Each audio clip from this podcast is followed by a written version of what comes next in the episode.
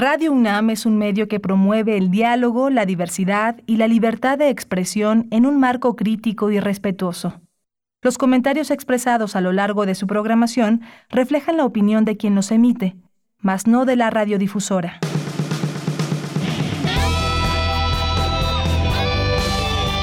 Prisma RU. Relatamos al mundo.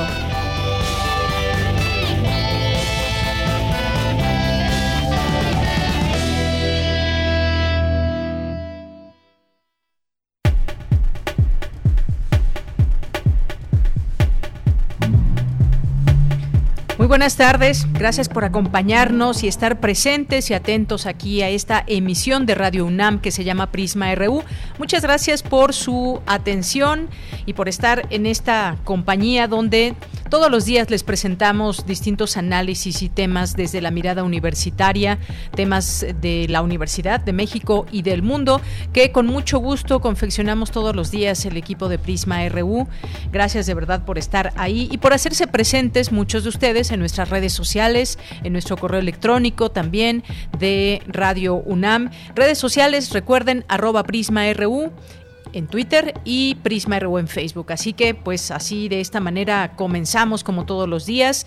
Nos escuchan en las frecuencias 96.1 de FM en su radio y 860 de AM. También ya nos pueden escuchar, me están mencionando aquí a través de la, de la plataforma de Tunin.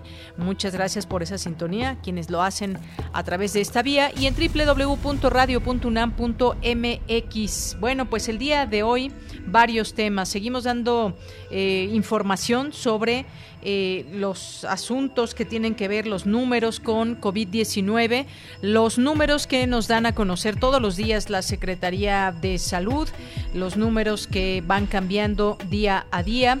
Y bueno, pues bueno, ahorita que se está escuchando esta, esta postal sonora de fondo, pues déjenme decirles justamente que hoy vamos a platicar de esto, de el confinamiento que en México no es obligatorio y pues en muchas muchas ocasiones son millones de personas que trabajan en la calle, como las personas que recogen la basura diariamente, pero hay muchas más personas que están saliendo a las calles que no pueden hacer un confinamiento y de eso hablaremos porque hay un grupo de estudiantes que han hecho, han llevado a cabo un, un documental, un cortometraje sobre este tema justamente, las personas que trabajan en la calle, que no pueden parar, que no tienen un salario fijo y que viven al día. Esto lo tendremos hasta nuestra segunda hora, vamos a platicar con ellos y vamos a tener por lo pronto en nuestra primera hora, se había quedado pendiente, si ustedes recordarán, si ustedes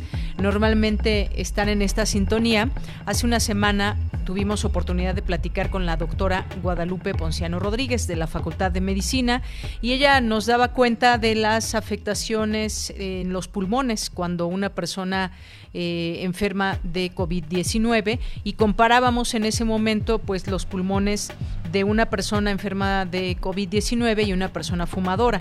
Y decíamos que por cuestiones de tiempo la persona eh, que adquiere este virus del SARS-CoV-2 pues invaden muchas veces los pulmones y en una en una gran a una gran velocidad. Así que hoy vamos a platicar con ella algo que ustedes nos preguntaban ejercicios ejercicios sencillos que se pueden hacer en casa para la rehabilitación pulmonar para personas que han padecido COVID-19. Así que no se pierdan esta entrevista que tendremos con ella, que nos dará aquí algunas recomendaciones.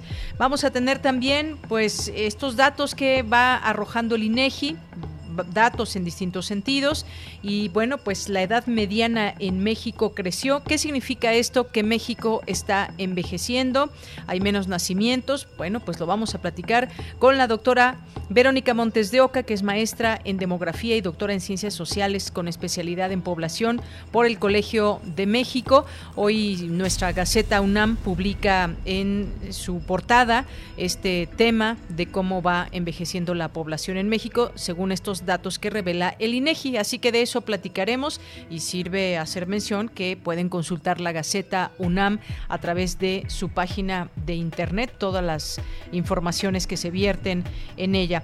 Y vamos a a tener también hoy que es jueves Cinemaedro con el maestro Carlos Narro sobre cine. Vamos a platicarles y darles recomendaciones. Si ustedes tienen algunas, pues también háganlas llegar, por favor. Y vamos a tener las olas y sus reflujos también en este jueves, como todos los jueves. Vamos a tener también información de cultura, información internacional. Así que, pues quédense con nosotros. Eh, saludos allá en cabina. Saludos allá en cabina a mi compañero Daniel Olivares en la producción, a Denis Licea en la asistencia. Y y a ver, está Arturo González, está Arturo González efectivamente allá en los controles técnicos y aquí en el micrófono le saluda Deyanira Morán. Sean todos ustedes bienvenidos y desde aquí relatamos al mundo. Relatamos al mundo. Relatamos al mundo.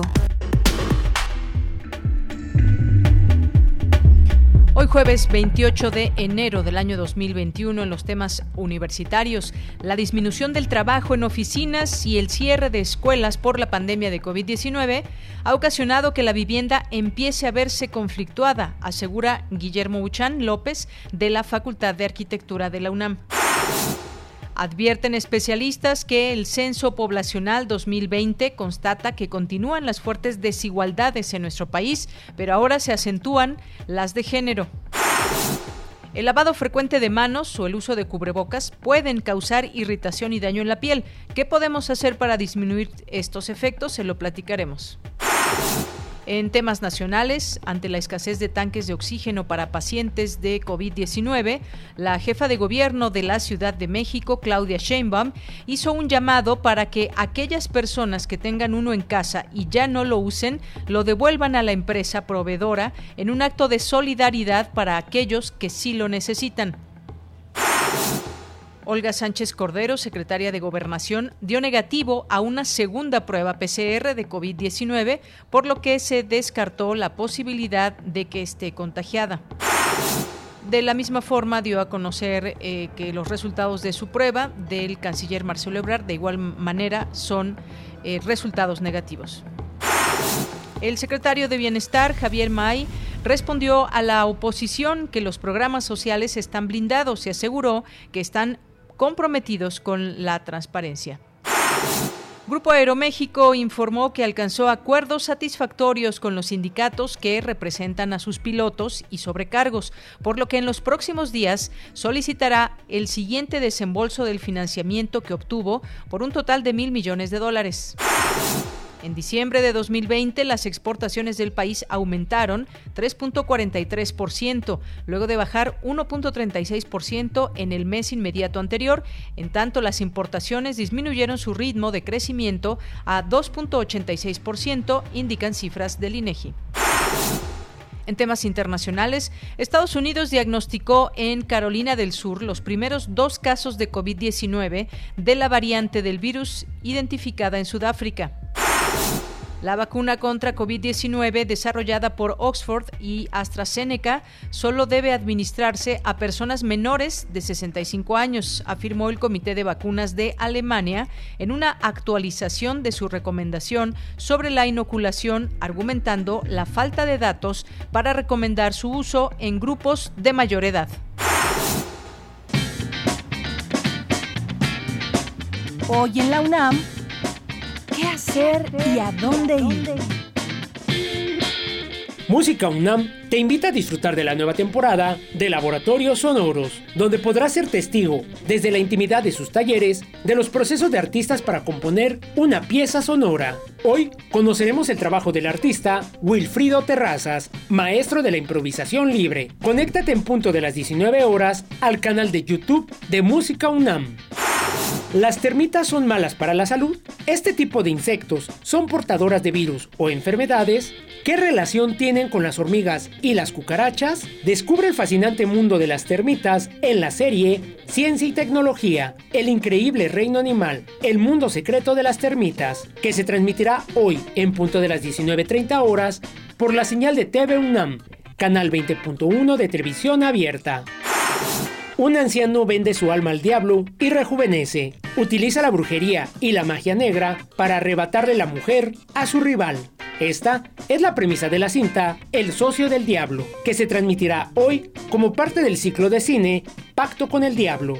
No te pierdas este clásico del séptimo arte y sintoniza la señal de TV UNAM en punta de las 22 horas por el canal 20.1 de televisión abierta. Disfruta de toda la programación del canal cultural de los universitarios y quédate en casa.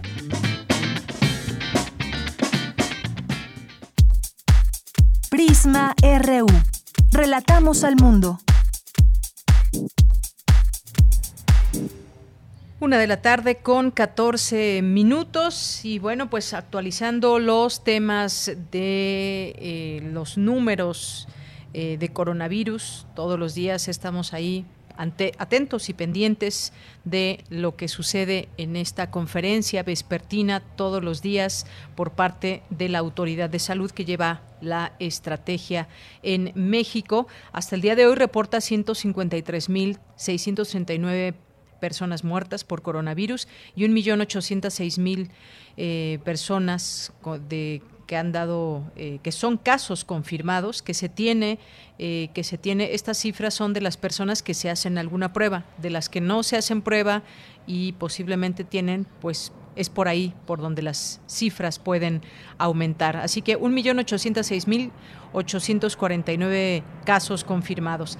En tanto, el subsecretario Hugo López Gatel dijo que las cifras, em, habló de las cifras que presentó el Instituto Nacional de Estadística y Geografía, el INEGI, que revelan que en los primeros ocho meses del año pasado, 108.658 personas murieron a causa de COVID-19, 33.641 más que las 75.075 eh, de, funciones confirmadas por la Secretaría de Salud. Vamos a escuchar lo que dijo el doctor Gatel. Estamos hablando de dos situaciones, las eh, estadísticas de la vigilancia epidemiológica eh, son tienen como propósito la información en tiempo real de lo que va ocurriendo con la epidemia. Desde luego, como lo hemos advertido desde el inicio de esta epidemia, son estadísticas incompletas, en la medida en que no incorporan otras fuentes de información que llevan un plazo más largo de recabar. Y estas otras fuentes, como son los certificados de defunción y las actas de defunción, sí forman parte del repertorio de este grupo de trabajo coordinado por la Secretaría de Salud que ha estado analizando la estadística de exceso de mortalidad. Bien, pues ahí las palabras del doctor López Gatel en torno a estas cifras. Por su parte, el canciller Marcelo Ebrard informó que llegaron a México las dosis de la vacuna del laboratorio alemán CureVac para estudio clínico en fase 3 de desarrollo y que se aplicarán a voluntarios de la Ciudad de México, Querétaro, Guadalajara y Monterrey. Mientras tanto, el estado de Guerrero regresó a semáforo epidemiológico rojo debido al alza de contagios. Hoteles, bares y centros nocturnos deberán operar con el 30% de ocupación. Las playas también deberán reducir el número de visitantes. La medida incluye balnearios, yates, deportes acuáticos y albercas públicas.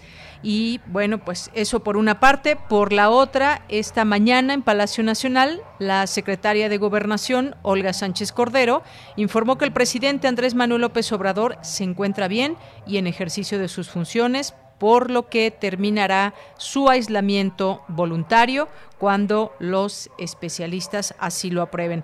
Este tema también importante de dar ese seguimiento a la salud del presidente y eso es lo que informó el día de hoy por la mañana la secretaria de Gobernación, que es quien está dando las conferencias mañaneras a lo largo de esta semana durante el confinamiento del presidente Andrés Manuel López Obrador.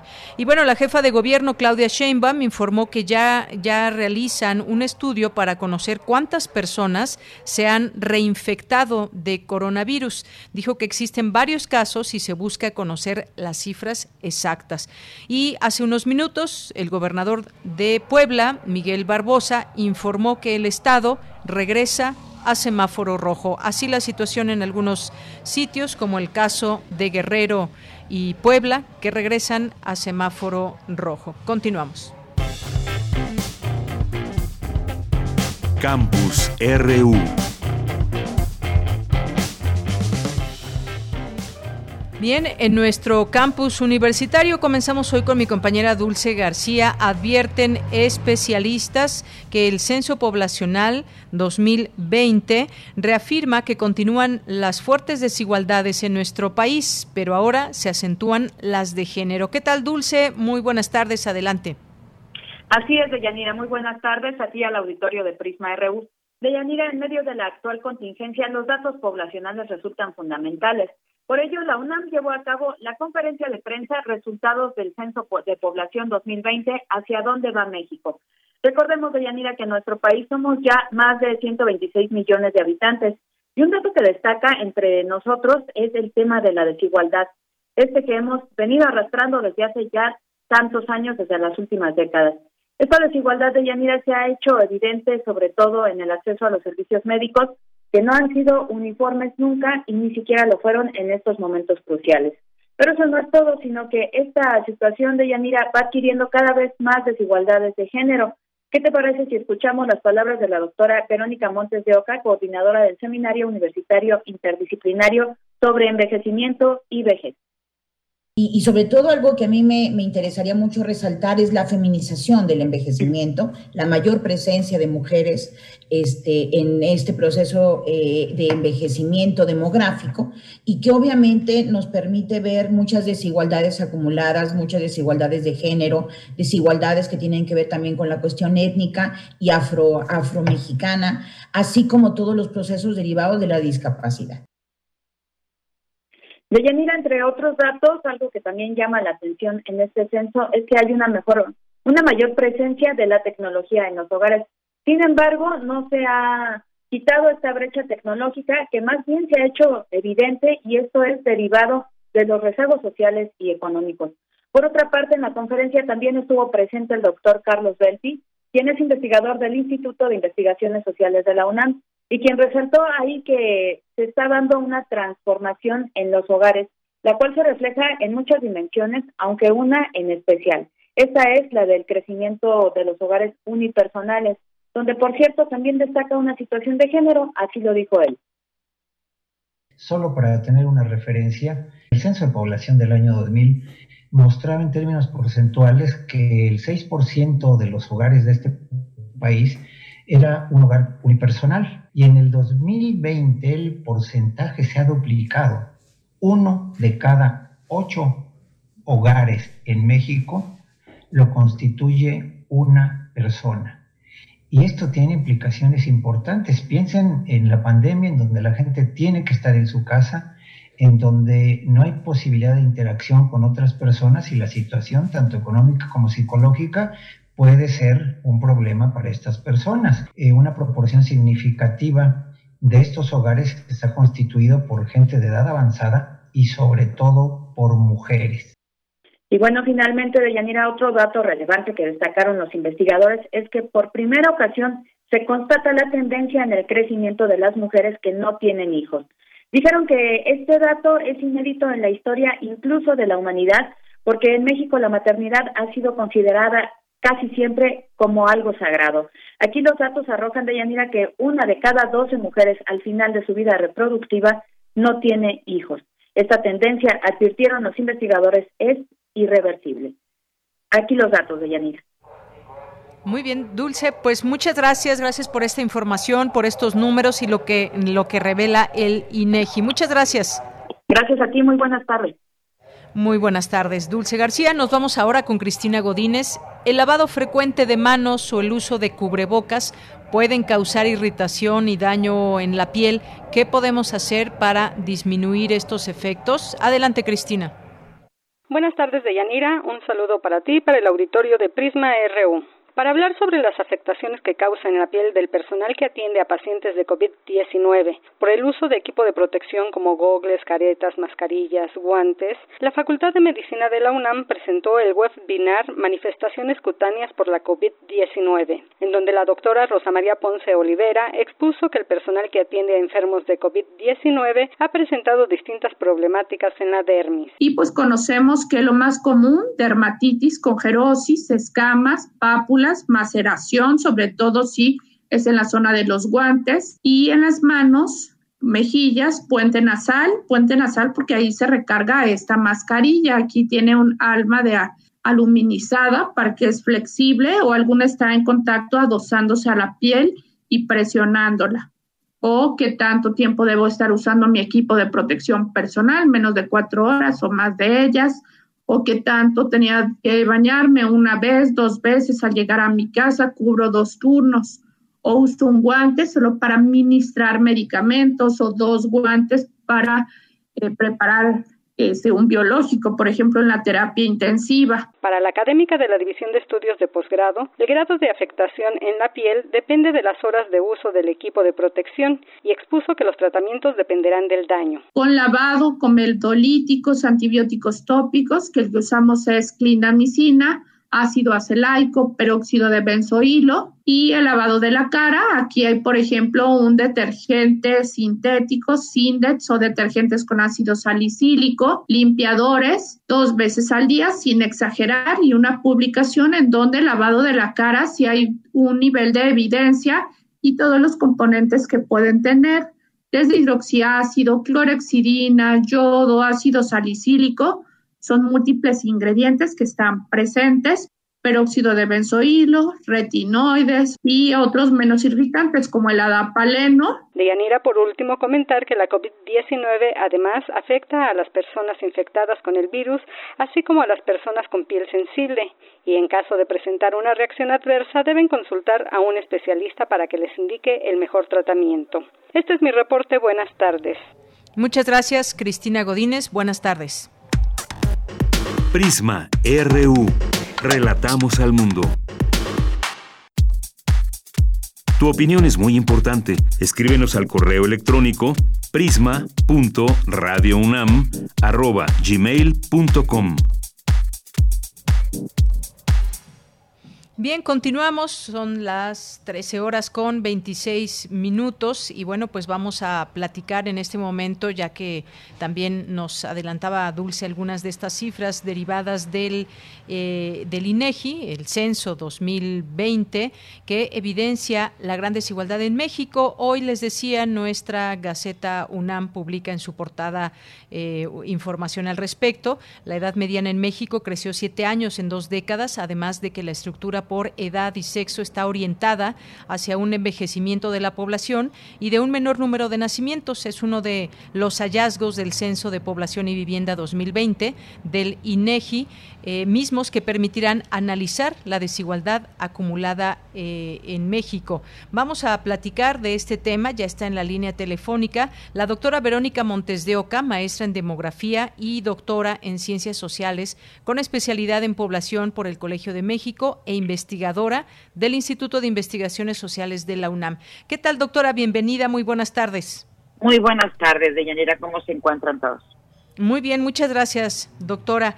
Pues platicar sobre este tema, sin duda muy importante. Eh, ¿Cómo leer estos datos del INEGI, doctora? ¿Qué significa el que se modifique la edad en México? Es decir, estar hablando de un envejecimiento de la población, eh, menor número de nacimientos. ¿Qué implican estas cifras? Pues puras cosas buenas, de Yanira, en gran ah, parte. Porque mira, significa que tenemos la posibilidad de vivir más tiempo, y eso ha hecho que se ha incrementado el número eh, absoluto y relativo de personas con 60 años y más. También significa que las familias y las mujeres están decidiendo tener menos hijos, están optando por otras, otro tipo de esquemas familiares. Eh, eh, comentábamos hoy en la mañana también la posibilidad de que hay parejas que deciden no tener hijos mujeres que deciden también no tener hijos. Y estos son aspectos que yo considero muy importantes porque la, la población femenina y las, las familias, las parejas, pues están eh, ejerciendo sus derechos humanos y sus derechos reproductivos. Entonces, afortunadamente, eh, algunas condiciones han favorecido el hecho de que las personas vivamos más tiempo y prolonguemos esta etapa de la vejez muchísimo más años. Así es. Esto por una parte. Y, también, doctora, ¿cómo es que los datos nos llevan a entender una inequidad o desigualdad en México y en qué sentido va esta información, es decir, hacia dónde va cambiando nuestro país en tema de población y qué características no solo de edad eh, tiene sus habitantes, cómo podemos eh, comprender lo que significan estos datos a nivel nacional.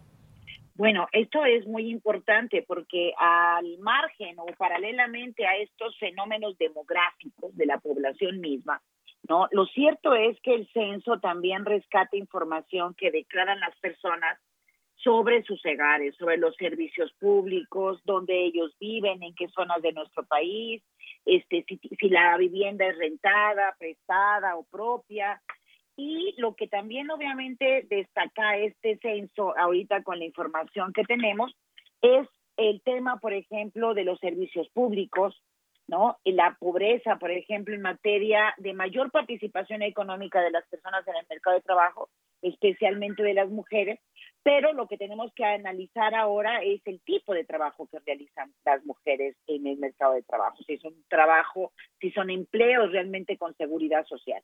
Algo que también llama la atención de este censo es, es todo el tema relacionado con las personas pensionadas, los estudiantes, esa población que consideramos no activa en términos del mercado de trabajo, pero que sin duda están contribuyendo de una manera importante a los hogares.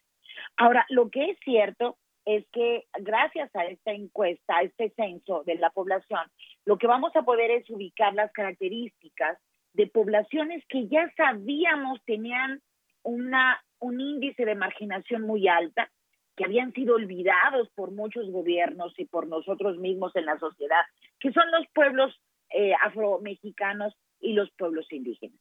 Y ahora con esta información también del INEGI, bueno, vamos a poder tener información precisa sobre estos grupos y también sobre las personas con discapacidades, que esto me parece sumamente importante, y eh, también vamos a poder más adelante construir las configuraciones de los hogares que tenemos ahora los mexicanos y ver sobre todo cómo se están dando las dinámicas al interior de los hogares, dado esta baja natalidad y esta prolongación de la vida en edades avanzadas. Entonces va, va, vamos a ver muchísimas cosas muy interesantes que no nada más se van a ver a nivel nacional, fíjate que eso es lo sensacional, sino que también lo podemos ver por entidad federativa. Entonces podemos comparar y ver cómo están ciertas áreas y regiones y entidades federativas de nuestro país. Tenemos una gran diversidad de Yanira y esta es la también la riqueza de nuestro país. ¿No? El norte está envejeciendo mucho más rápido, según otras investigaciones de muchos colegas y las que hemos realizado también nosotros en la UNAM, y sabemos que el sureste es, un, es una población muchísimo más joven. O sea, nuestro país no es homogéneo completamente, ¿no? Lo que sucede en las áreas rurales también contrasta mucho con lo que sucede en las áreas urbanas. Y también eso nos da una configuración interesante que todo sirve, de Yanira, y esto es muy importante que nuestro auditorio lo entienda, para poder proponer políticas públicas con perspectiva de derechos humanos, con perspectiva de género y que permita este sortear no solamente este gobierno, sino la próxima década. Una década de Yanira que la Organización Mundial de la Salud ha declarado del envejecimiento saludable, ¿no?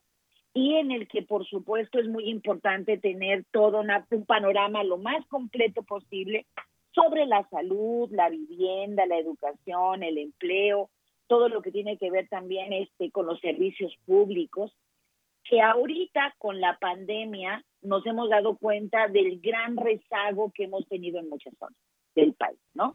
Entonces, creo que el punto de haber realizado INEGI ah, con la gran dificultad que representó este censo es un gran regalo para, para México, para la población mexicana, porque nos va a permitir conocernos más, saber nuestros grandes desafíos y sobre todo proponer perspectivas para entender los retos que tenemos y vencer las adversidades que esta pandemia pues nos ha provocado. Pues sí, tremendos problemas que ha provocado. Ahora bien, eh, doctora, con esto que usted nos, nos decía y estos eh, datos que se van arrojando y que es interesante todo el análisis que se puede hacer de ellos, eh, por ejemplo, podríamos también, en este caso, conocer los entornos, un poco más los entornos urbanos y rurales en temas de demografía, necesidades, desigualdad. También podemos hacer esta distinción, digamos, entre lo urbano y lo rural. Doctora. Sí, totalmente. Absolutamente, querida. O sea, podemos ir, y fíjate que en este, en este censo no nada más podemos ver a nivel subnacional de las entidades federativas, sino también a nivel de los municipios y aún más ahí microscópicamente a nivel de las AGEPS y las manzanas.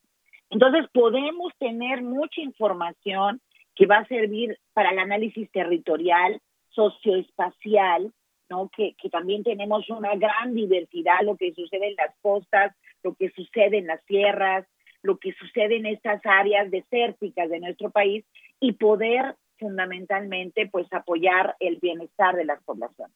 Yo creo que esta cuestión territorial, por primera vez en la historia de INECI, este, se ha podido lograr y me parece que sumamente importante en esta coyuntura pandémica. Fíjate qué interesante. Yo, yo quisiera eh, transmitirles al auditorio de Radio UNAM algo que me parece muy importante. Todo lo que se ha recabado en la información de estas, este levantamiento del 2020, ¿no? por supuesto es un punto base que nos va a ir a lo mejor profundizar los comportamientos futuros en materia de movilidad de la población, en materia de nacimientos, en materia sociodemográfica, de las características que vive la población y que seguramente, por ejemplo, te voy a poner un ejemplo, la participación económica de las mujeres, ¿no? Que se ve que ha aumentado gracias al cambio de una metodología que se eh, innovó en este en este censo, pero que seguramente con la pandemia, por ejemplo, todo lo que tiene que ver con la distribución del tiempo de las mujeres en el cuidado de enfermos, de personas mayores, de niños en casa, se ha incrementado. Entonces, este punto base que representa el censo, hay que tomarlo como eso, como un punto base, un punto inicial para poder interpretar los cambios que con toda intensidad muchísimos de los hogares mexicanos han experimentado en estos últimos meses del año, ¿no? Y que tienen, por supuesto, que ver y con estas estrategias que los hogares han implementado para sortear la enfermedad, ¿no? Y sobre todo también para sortear las pobrezas, la ausencia de agua, ¿no? La ausencia de clínicas de salud, de Yanira, que sabemos muy bien en todo el país, no existe esa cobertura universal que hubiéramos deseado desde hace más de 30 años. Y ahora, gracias a esta terrible experiencia, pues nos damos la tarea de ver todo lo que México merece, todo lo que los mexicanos merecemos. Y creo que este censo va a contribuir mucho a ello. Así es. Es un censo sin duda importante por todos estos datos y nos ponemos a pensar también en otros eh, rubros, doctora, como el tema de la vivienda, como el tema de la salud, que usted bien eh, acaba de mencionar, de cómo es este acceso, incluso también hasta temas de educación, la brecha digital, todo lo que pueden o lo que están revelando estos datos en un momento tan específico como este que estamos pasando, donde la educación y la brecha digital, pues sobre todo la brecha digital se ha hecho presente eh, para llegar a las casas de los estudiantes que están pues tomando clases por internet o, o, clases también vía televisión. Esto es algo muy importante también. Sumamente importante, fíjate, porque además es curioso. Este censo 2020 también se levantó de manera digital. Fíjate qué interesante, ¿no? A través de dispositivos directamente se capturaba la información con el, con el encuestador y se iba pues a una gran base de datos este, virtual. Y obviamente también este, este censo lo que rescata es pues que cada vez estamos eh, desechando el teléfono fijo, ¿no? Estamos desechando también el, el televisor un poquito, ¿no? Estamos cada vez teniendo más computadoras en casa, más presencia del Internet de una manera impresionante en los últimos, en la última década. igualmente el teléfono celular, fíjate. ¿No? Entonces, aquí lo que valdría la pena preguntar es que obviamente hay brechas entre las zonas rurales y las zonas urbanas, hay brechas también en las zonas urbanas, en las áreas más marginadas que otras, ¿no? Este, también habría que preguntarnos eh, cómo es la calidad del Internet, ¿no? Habría que preguntarse también el tiempo que estamos usando estos dispositivos y estas conectividades. Habría que preguntarnos si tienen la calidad para poder seguir educándonos o tenemos que tener estrategias mixtas, tradicionales, ¿no? Y otras muy vinculadas a, esta tecnología. Porque a mí lo que me, preocupa un poco es la dependencia tecnológica, ¿no? Y, y, la, y la falta a lo mejor de eh, capacidad presencial para incentivarnos procesos y estrategias de, de autoaprendizaje, por ejemplo, ¿no? O sea, cuestiones que tenemos que revisar con mucho detenimiento en materia educativa y de aprendizaje. Y también, por otro lado, pienso, Deyanira, que esta misma tecnología puede servir muchísimo para promover la salud de las personas. Tenemos una terrible problema con la, la difusión de comidas que no son adecuadas, de, aspectos que no son adecuados a la calidad de vida de las personas. Y creo que los dispositivos también pueden servir, la tecnología, esta TIC, para poder eh, incentivar cambios en los hábitos de los mexicanos. Tenemos, y ya lo sabemos, una pandemia enfrente, pero hemos vivido los últimos 30 años con otras pandemias que no habíamos hecho tan visibles, como es la obesidad, la hipertensión, el, toda la cuestión de la diabetes. Y creo que es el momento perfecto para retomar todos los recursos posibles y transformarnos en un, en un proceso saludable de mejor calidad de vida en los próximos años. Claro. Empezando ya. Sí empezando ya. Doctora, le quiero agradecer mucho estos minutos, esta conversación aquí en Prisma RU de Radio UNAM, porque los números también hay que saber leerlos y hay que saber comprender qué significa en los cambios de una sociedad y de la población mexicana. Así que le agradezco mucho estos minutos. Al contrario, Deyanira, un abrazo y este, gracias a tu auditorio por escuchar. Muy buenas tardes. Gracias, doctora, a usted. Igualmente. Fue la doctora Verónica Montes de Oca, maestra en demografía y doctora en ciencias sociales con especialidad en población por el Colegio de México e investigadora del Instituto de Investigaciones Sociales de la UNAM. Prisma RU. Relatamos al mundo. Porque tu opinión es importante, síguenos en nuestras redes sociales, en Facebook como Prisma RU y en Twitter como arroba PrismaRU.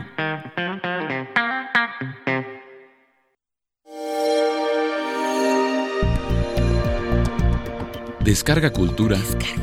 Punto UNAM.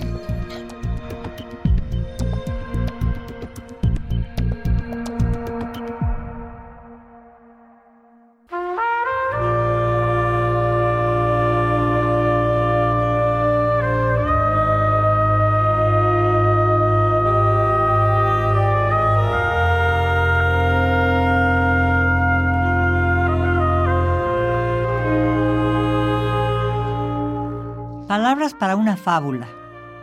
Margot Glantz.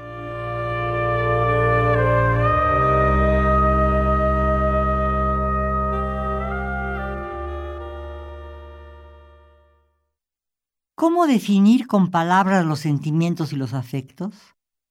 Que es muy difícil, me parece fuera de toda duda. Además, ¿no dice el poeta que las palabras chillan como putas? Y cuando chillan, es imposible usarlas para decir lo que una quiere decir, y yo por más que haga, no consigo pensar en cosas comunes y corrientes o simplemente humildes, y trato siempre de sentirme de puta madre y de no chillar nunca.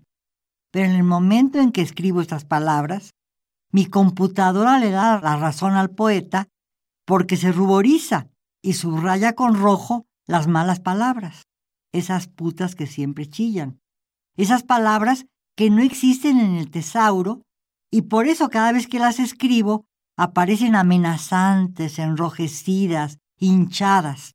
Y al hincharse me recuerdan de inmediato una parte de mi anatomía, símbolo, como otras partes de mi anatomía, por ejemplo el cabello, de vida, de erotismo, pero también de muerte. Relatamos al mundo. Relatamos al mundo. Tu opinión es muy importante. Escríbenos al correo electrónico prisma.radiounam@gmail.com. Queremos escuchar tu voz. Nuestro teléfono en cabina es 55 36 43 39. Una de la tarde con 44 minutos, escuchábamos a Margot Glantz porque hoy es su cumpleaños, así que desde este espacio le enviamos una felicitación, un gran abrazo. Hace unos días tuvimos aquí oportunidad de entrevistarla en este espacio por eh, su libro Cuerpo contra Cuerpo, que es una compilación de ensayos. Y bueno, pues desde aquí, desde aquí la, felicitamos y además, bueno, hace, hace unos días eh, estoy leyendo eh, de la jornada en la sección de cultura, pues ella en una entrevista dice que todos los días practica la lucidez en vísperas de cumplir 91 años este jueves. Bueno, ya hoy es jueves y hoy los está cumpliendo. La escritora Margot Glantz dice que practica la lucidez todos los días, algunas veces asomándose al mundo a través de la vertiginosa ventana de las redes sociales, otras trabajando las antologías de sus ensayos que le piden diversas editoriales o participando en congresos, entrevistas, ferias del libro y cursos vía Zoom, conversaciones que también hemos tenido oportunidad de verla, donde lo mismo habla de literatura que de ópera. Y bueno, pues la autora eh, consideró que la pandemia ha vuelto a encerrar a las mujeres que antes de la crisis sanitaria estaban tomando las calles para expresarse y entre algunas declaraciones que hace en esta entrevista con la jornada, si ustedes la quieren eh, leer, se publicó hace dos días, dos días 26 de enero, y la pueden ubicar este texto así. Todos los días practico la lucidez. Margot Glantz. Desde aquí, nuestras felicitaciones. Y bueno, pues también eh, vamos a, tener una eh, en un momento más porque estamos teniendo algunas situaciones con la doctora eh, que nos iba a platicar acerca de la importancia de los ejercicios de rehabilitación después de eh, COVID-19, en qué momento se pueden empezar a realizar, pero pues ha tenido una, una situación la doctora. Eh, si en algún momento nos contesta, aquí por supuesto entramos al aire con ella, pero por lo pronto vamos a escuchar esta invitación de que nos deja nuestra compañera Dulce Wet.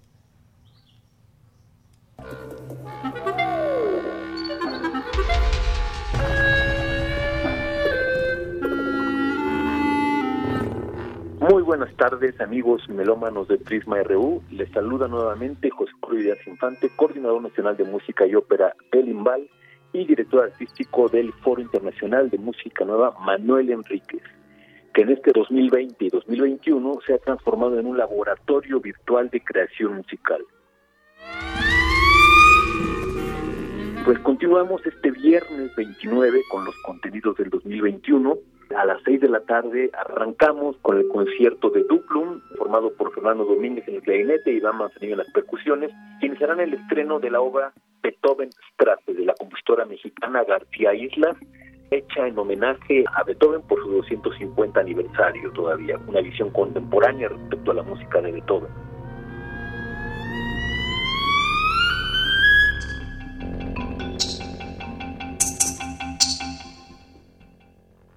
El sábado tenemos nuevamente la participación de miembros del ensamble Music. En esta ocasión, el cornista Alfredo Genoyosa e Iván Naranjo en la electrónica interpretarán la obra E Corno del compositor valenciano Vicente Gómez Pont. Y terminamos este fin de semana con la primera obra resultado de la convocatoria de esta edición del foro de Roberto Carlos Rábago, la obra Tumbandombe, a cargo del tubista Héctor López, una obra basada en ritmos de candombe uruguayo para tuba sola.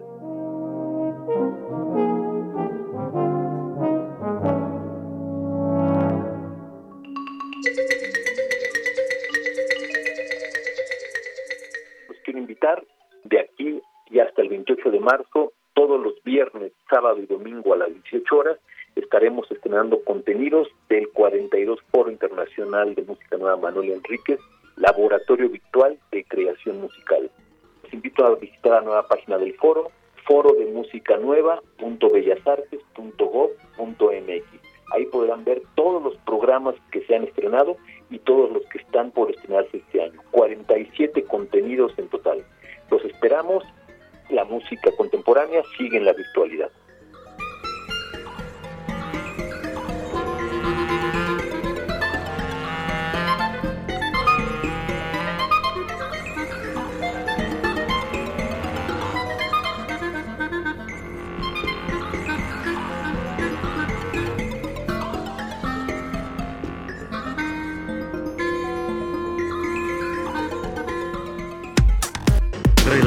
Al mundo.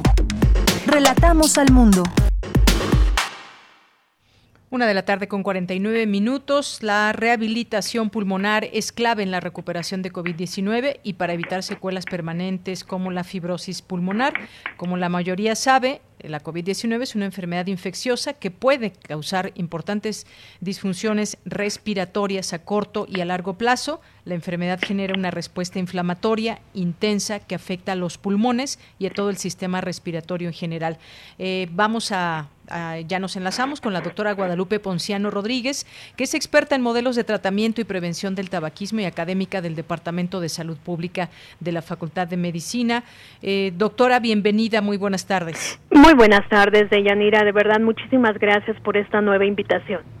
Gracias, doctora. Bueno, pues empezando con esta primera pregunta que yo tengo. En principio, ¿quiénes deben llevar a cabo una rehabilitación pulmonar y qué tan importante es que sí lleven a cabo una continuidad y una rutina las personas que se vieron afectadas en los pulmones? Eh, ¿Cómo no, Dayanira? Bueno, pues mira, a mí me gustaría un poquito hacer un resumen de lo que de lo que hicimos en la en la entrevista pasada, en donde tú recordarás que las personas que tienen tabaquismo, básicamente estamos hablando de un daño crónico que se va a reflejar como enfisema y bronquitis crónica, que es lo que constituye la enfermedad pulmonar obstructiva crónica o EPOC. Y en el caso de la COVID hablamos de la inflamación aguda tan importante que provoca este virus y como tú mencionabas en la introducción que nos puede llevar a una fibrosis, a un síndrome de dificultad respiratoria aguda. Y bueno, pues eh, aquí tenemos dos diferencias muy importantes, ¿no? Entre el daño que hay en los fumadores y las personas por que tuvieron COVID. Ahora, tú me decías, ¿quién debe hacer rehabilitación pulmonar? Pues mira, se recomienda esta rehabilitación en los casos que tuvieron COVID, pero que no requirieron hospitalización y que pudieron permanecer, por ejemplo, en aislamiento domiciliario. Tú recordarás que yo mencionaba la vez pasada que hay un 5% de personas eh, que padecen COVID y que desafortunadamente este se presenta eh, muy grave y requieren ventilador mecánico. Esto estamos hablando del resto de personas que no requirieron esta, este ventilador mecánico. También en los casos que ya son dados de alta hospitalaria y que van a regresar a casa para la recuperación. Y una cuestión muy importante de Yanira es que solamente se pueden llevar a cabo a partir de que el cuadro clínico se resolvió. Es decir, son personas que ya no tienen tos, que ya no tienen esta falta de aire que tuvieron cuando presentaron la COVID. Es decir, este, este tipo de rehabilitación se utiliza precisamente para recuperar o para mejorar la función respiratoria. Pero sí es muy importante recomendarles que si continúan los síntomas, por ejemplo, si todavía hay fiebre, si tienen tos, si hay dificultad para respirar, pues no los hagan. Aquí requeriríamos un apoyo profesional ya de un fisioterapeuta, ¿no? De una persona especializada para saber exactamente cuál es el daño que tiene su aparato respiratorio y cómo hay que tratar este daño.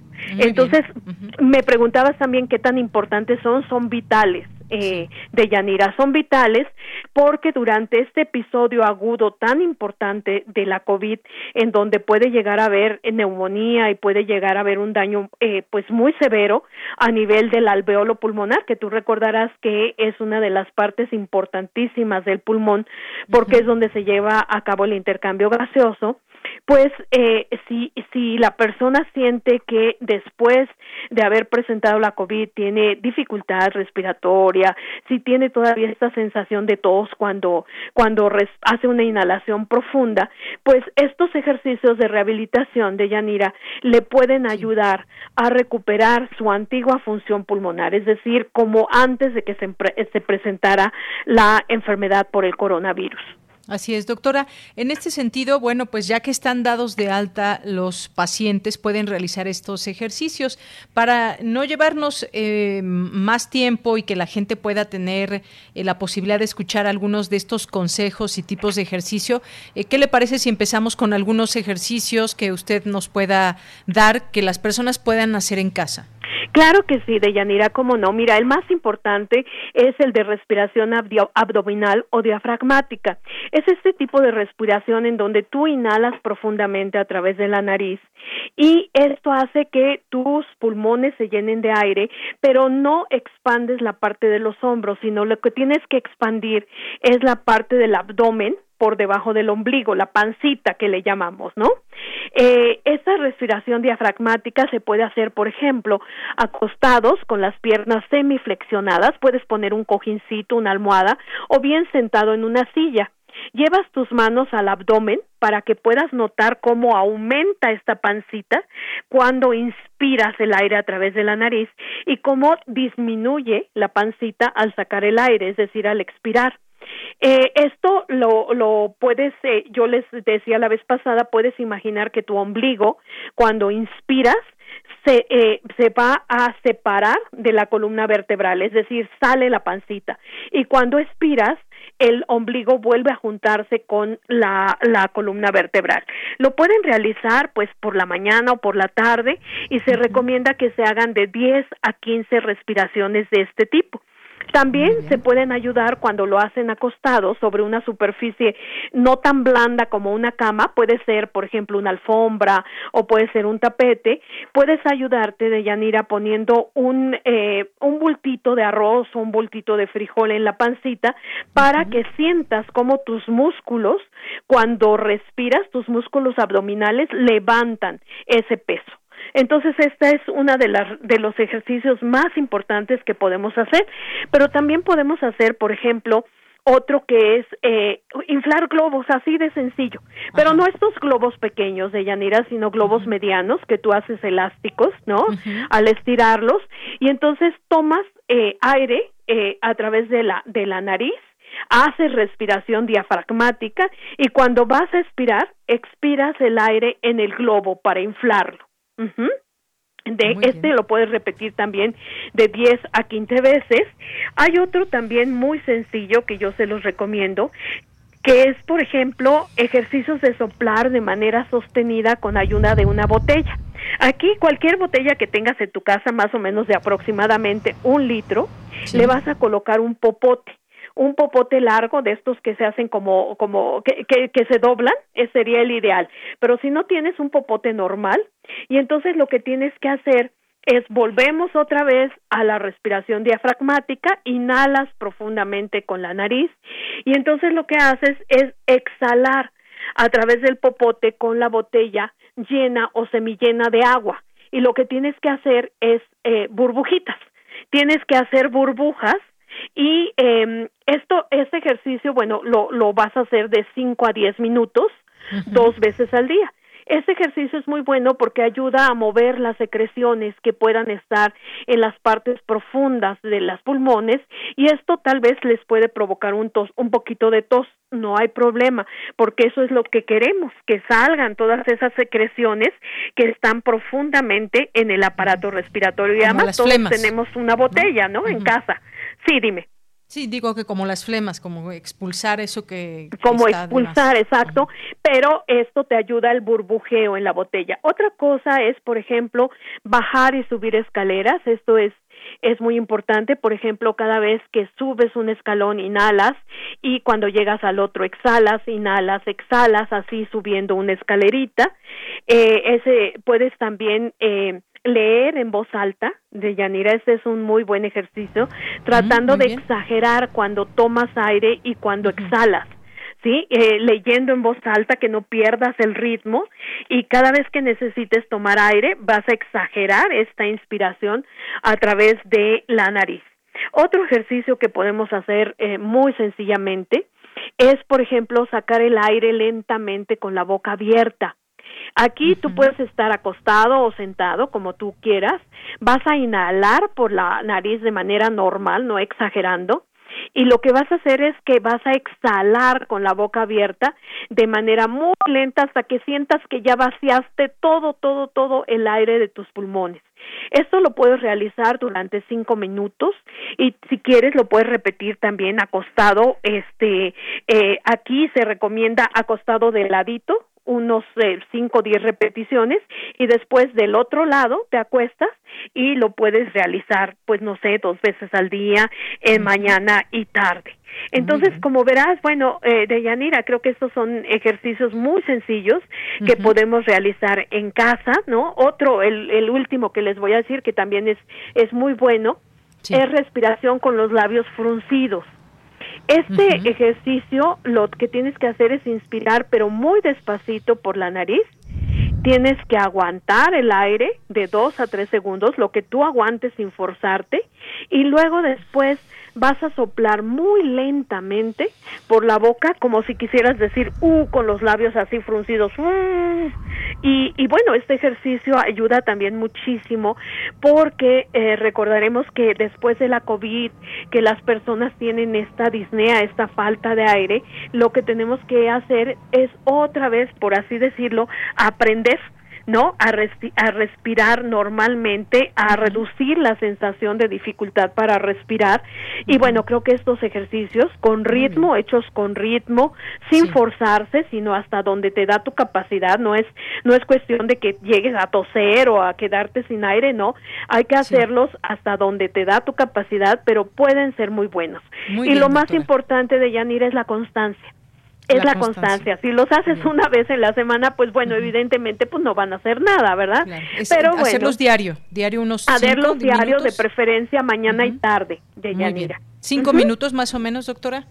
Sí, cinco minutos más o menos. Puedes, de todos los ejercicios que les di, pueden ir eh, pues mezclando, ¿no? Tal vez eh, en la mañana inflo globos y burbuje en la botella, ¿no? Subo escaleras y tal vez en la tarde, bueno, hago respiración con labios fruncidos, leo en voz alta, este, no sé, tal vez eh, el ejercicio de respiración diafragmática con peso en mi abdomen, ¿no?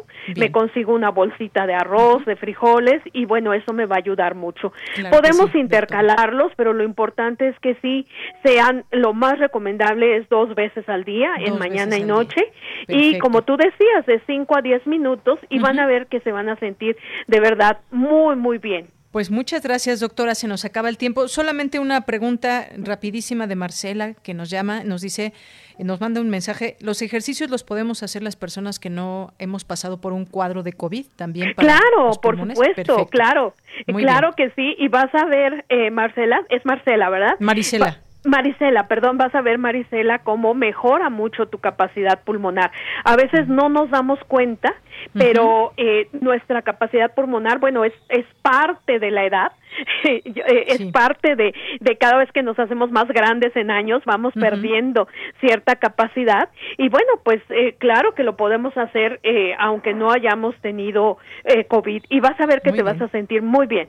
Bueno, pues doctora, muchas gracias eh, por respondernos a esta llamada. Sabemos que está pasando por un momento delicado y le mandamos un gran abrazo desde aquí. Muchas gracias, Deyanira, de verdad, y ya saben que estoy a sus órdenes. Y bueno, acuérdate que no me puedo despedir sin decirles que, porque ahora no lo dije antes, que es el momento ideal de verdad para dejar de fumar también, que es uno de los factores de riesgo más importantes para perder capacidad pulmonar. Así que muchas gracias, Deyanira, de verdad. Gracias a usted. Hasta luego, doctora. Hasta luego, Deyanira. Fue la doctora Guadalupe Ponciano Rodríguez, experta en modelos de tratamiento y prevención del tabaquismo, académica del Departamento de Salud Pública de la Facultad de Medicina de la UNAM. Continuamos. Prisma RU. Relatamos al mundo.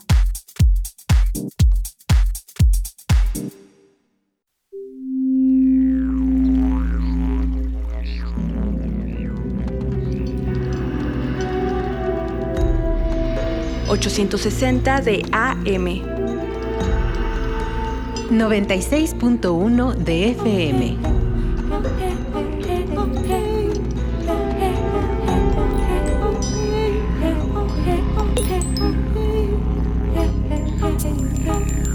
Correo electrónico radio arroba unam punto mx.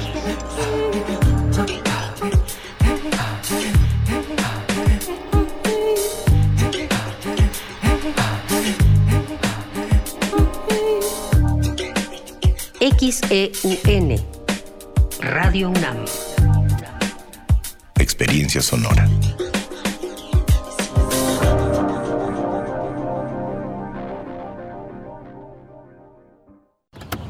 Mejor vámonos por respeto, tomamos fraternidad, luego tolerancia y cuando lleguemos a participación, giramos y ya por ahí nos vamos. La tarea de darle dirección a nuestras vidas es de todas y todos. Así hacemos comunidad. En cuanto me mudé, actualicé mi domicilio ante el INE. Quiero ser parte de mi comunidad cuando decidamos nuestro destino. Si te cambiaste de casa, ve al módulo y actualiza tu credencial. Tienes hasta el 10 de febrero de 2021. Contamos todas, contamos todos. INE.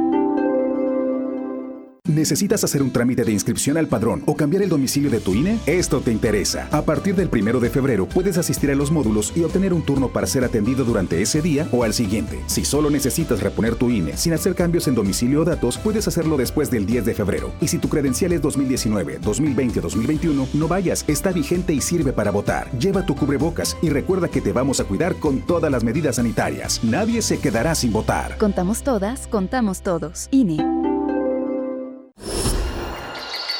Creemos en un mundo donde se escucha toda la música,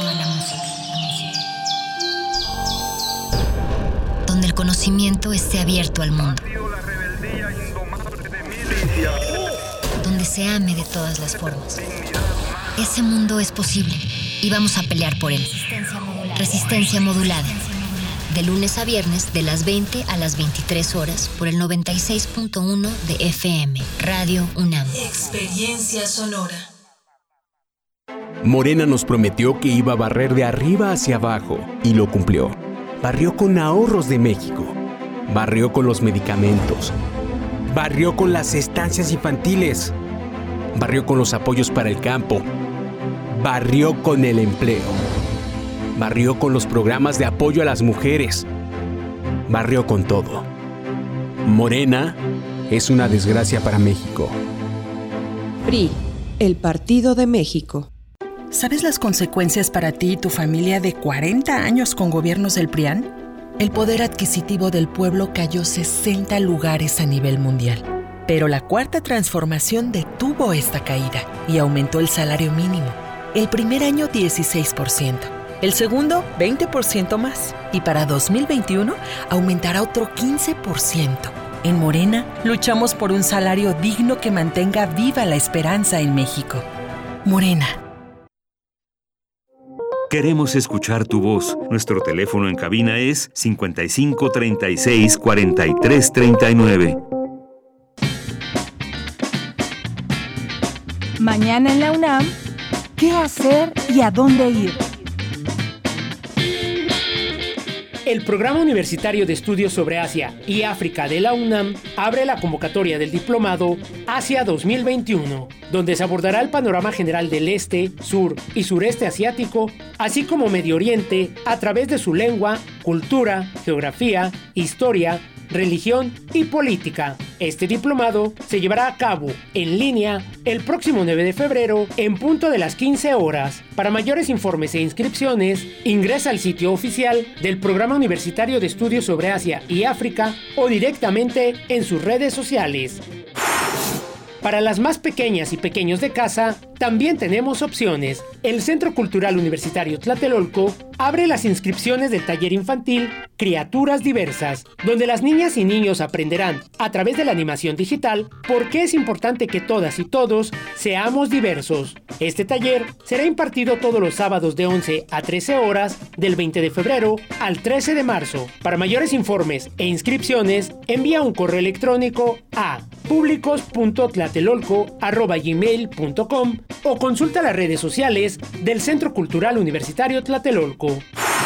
¿Cómo ha influido la tecnología en la evolución de la música? Acompaña en esta reflexión al director de orquesta Iván López Reynoso, titular de la Orquesta del Teatro de Bellas Artes. Este material se estrenará mañana viernes 29 de enero en el sitio oficial cultura.unam.mx, donde podrás encontrar además diversas actividades para disfrutar sin salir de casa. No bajemos la guardia frente a la COVID-19. Usa cubrebocas, lávate las manos constantemente con agua y jabón y mantén la sana distancia. Para Prisma RU, Daniel Olivares Aranda.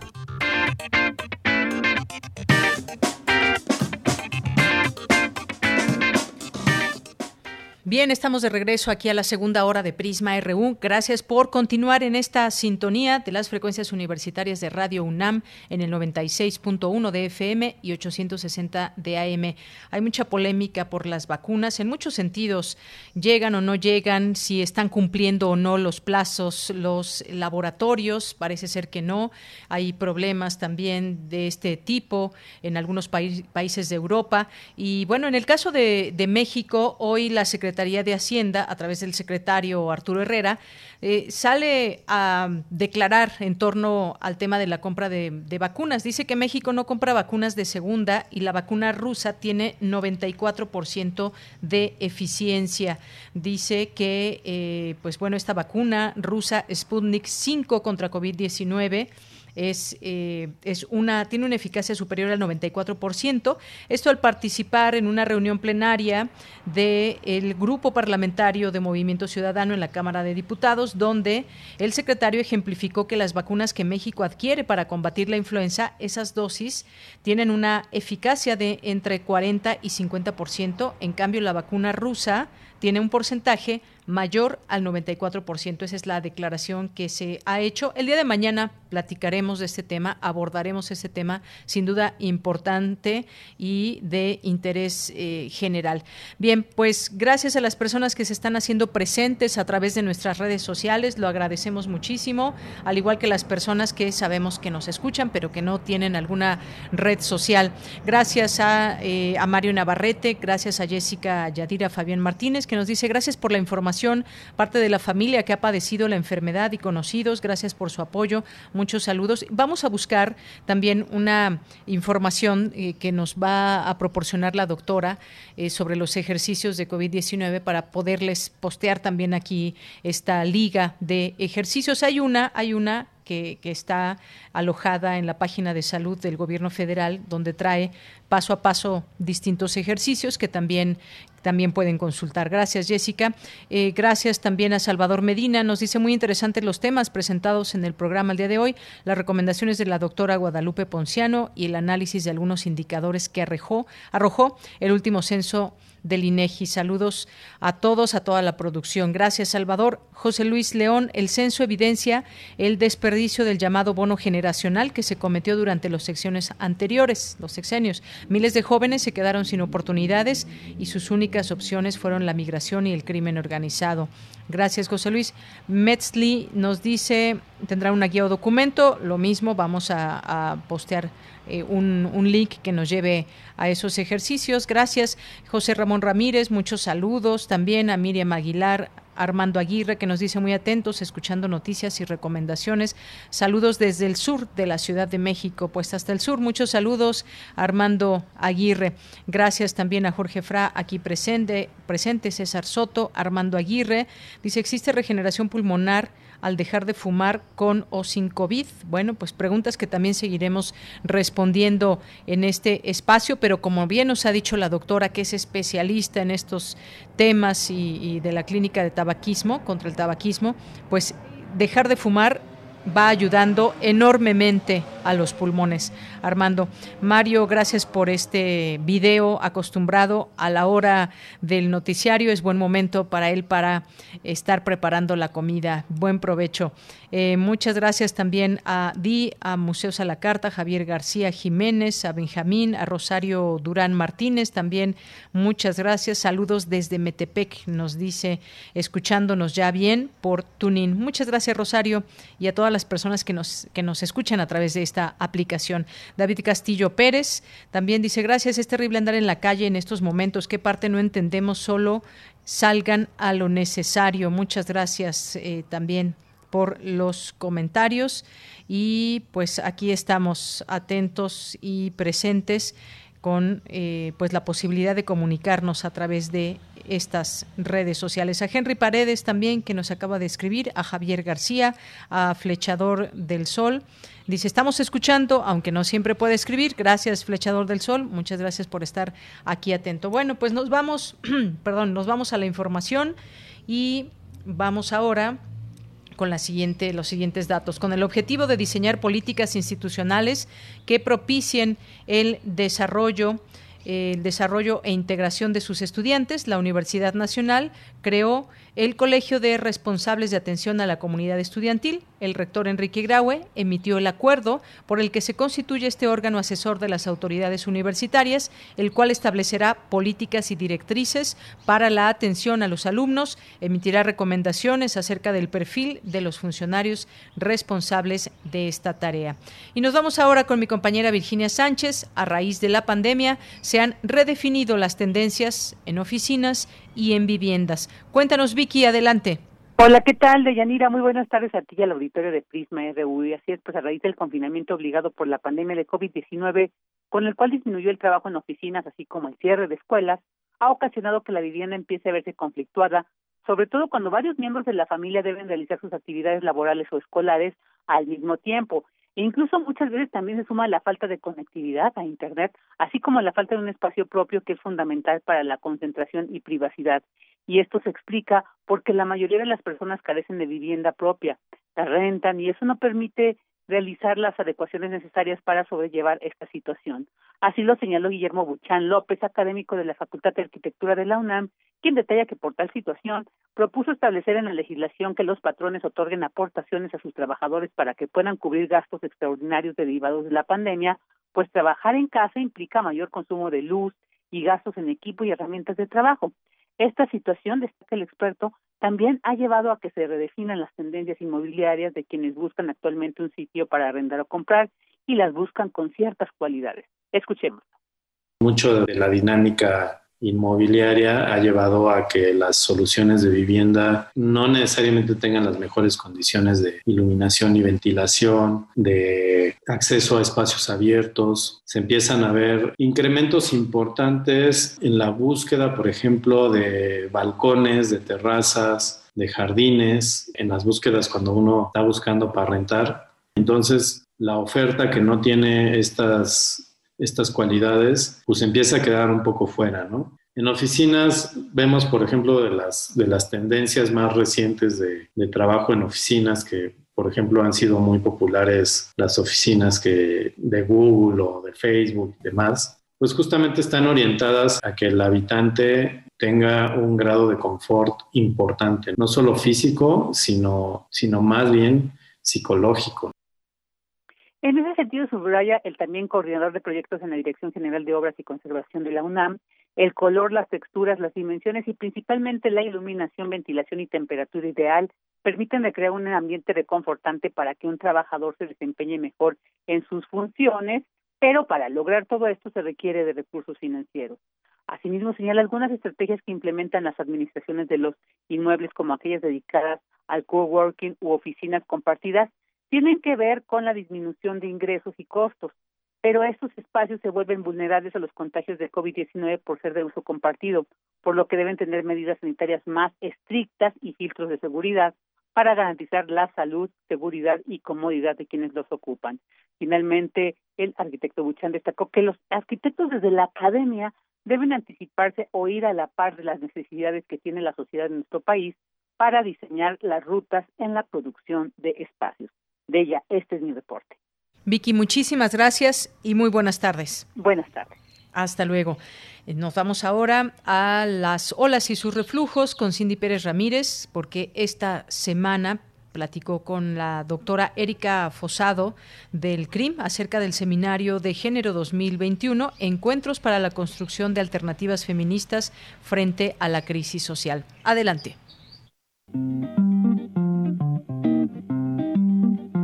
Las olas, y sus reflujos.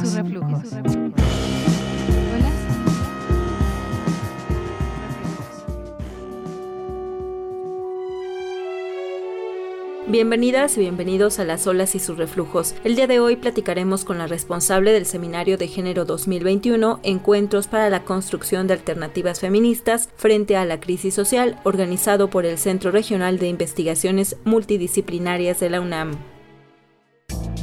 Este seminario, integrado por 10 sesiones, busca generar un espacio de análisis respecto a los diversos factores sociales, culturales, políticos, económicos, ambientales y afectivos que están contribuyendo a la fragilización de los derechos, el debilitamiento de las democracias y el retorno de los fundamentalismos, con el propósito de reflexionar sobre alternativas y enfoques metodológicos que nos orienten hacia acuerdos sustentables y de buen trato. Algunos de los temas que se abordarán durante este 2021 son desigualdad y cuidados, masculinidades en tiempos de pandemia, activismo con perspectiva de género, entre otros.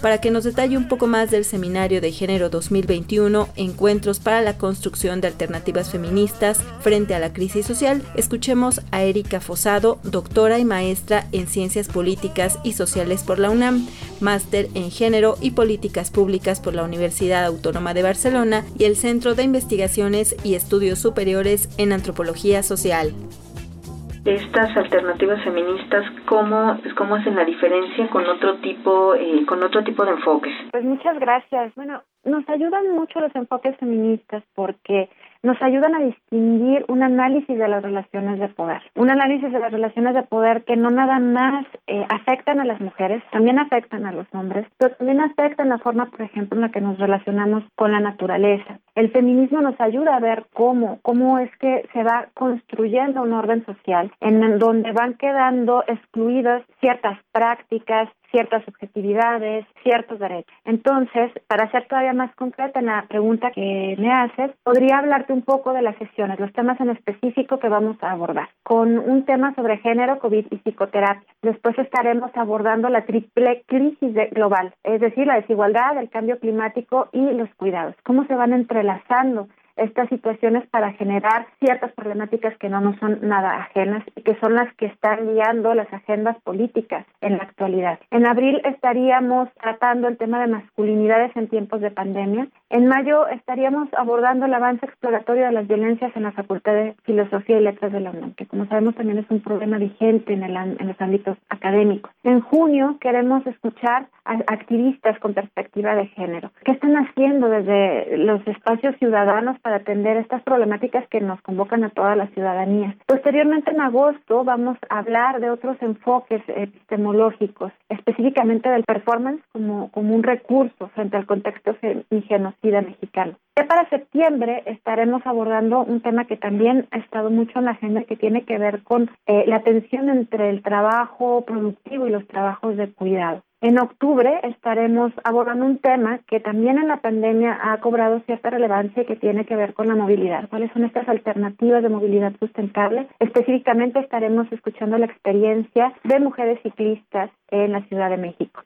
Y finalmente en noviembre vamos a hacer todas las integrantes del programa de género del CRIM una reflexión que vaya hilando todo lo que las ponentes nos fueron compartiendo a partir de ciertas preguntas detonadoras también con el público que nos acompaña en estas sesiones.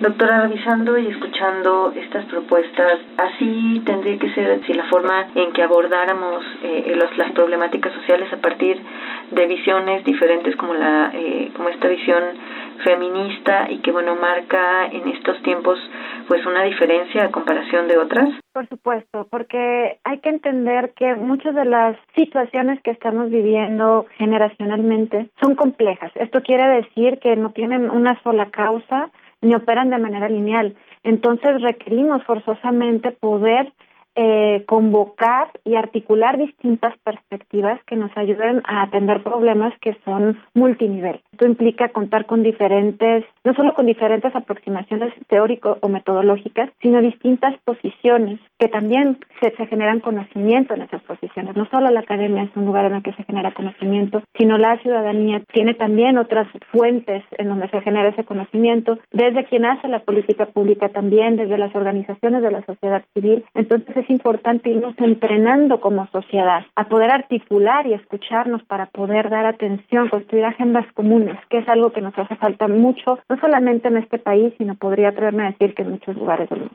Doctora, ¿qué relación guarda la academia entonces eh, con la sociedad? Bueno, esa es una pregunta que probablemente surge y nos acompaña en el ejercicio académico desde sus inicios. A título personal, yo podría decir que, que tiene que ser un, un ejercicio tanto de acompañamiento, es decir, abordando los temas que están afectando a la sociedad en, en sus condiciones de vida cotidianas, pero también puede ser un ejercicio eh, que apueste por un futuro, es decir, convocar a, ciertas posibilidades de construcción de escenarios que pudieran ser más justos, que pudieran ser más sustentables. Creo que en eso, en eso es una forma en que la academia puede acompañar a la sociedad, pero también acompañarnos de la sociedad nos ayuda a tener un ejercicio académico que, que tenga sentido, un sentido de, de practicidad y un sentido de, de utilidad. Pues muchísimas gracias por este tiempo que se dio para platicar platicar con nosotros. Al contrario, muchísimas gracias.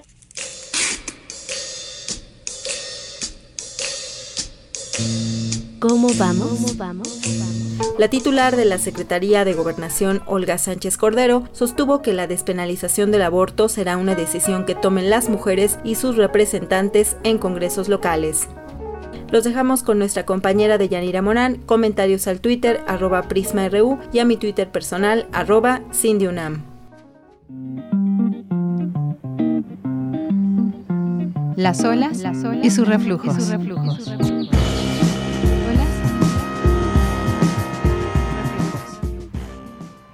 Bien, continuamos y nos vamos ahora a las breves internacionales con Ruth Salazar. Internacional RU.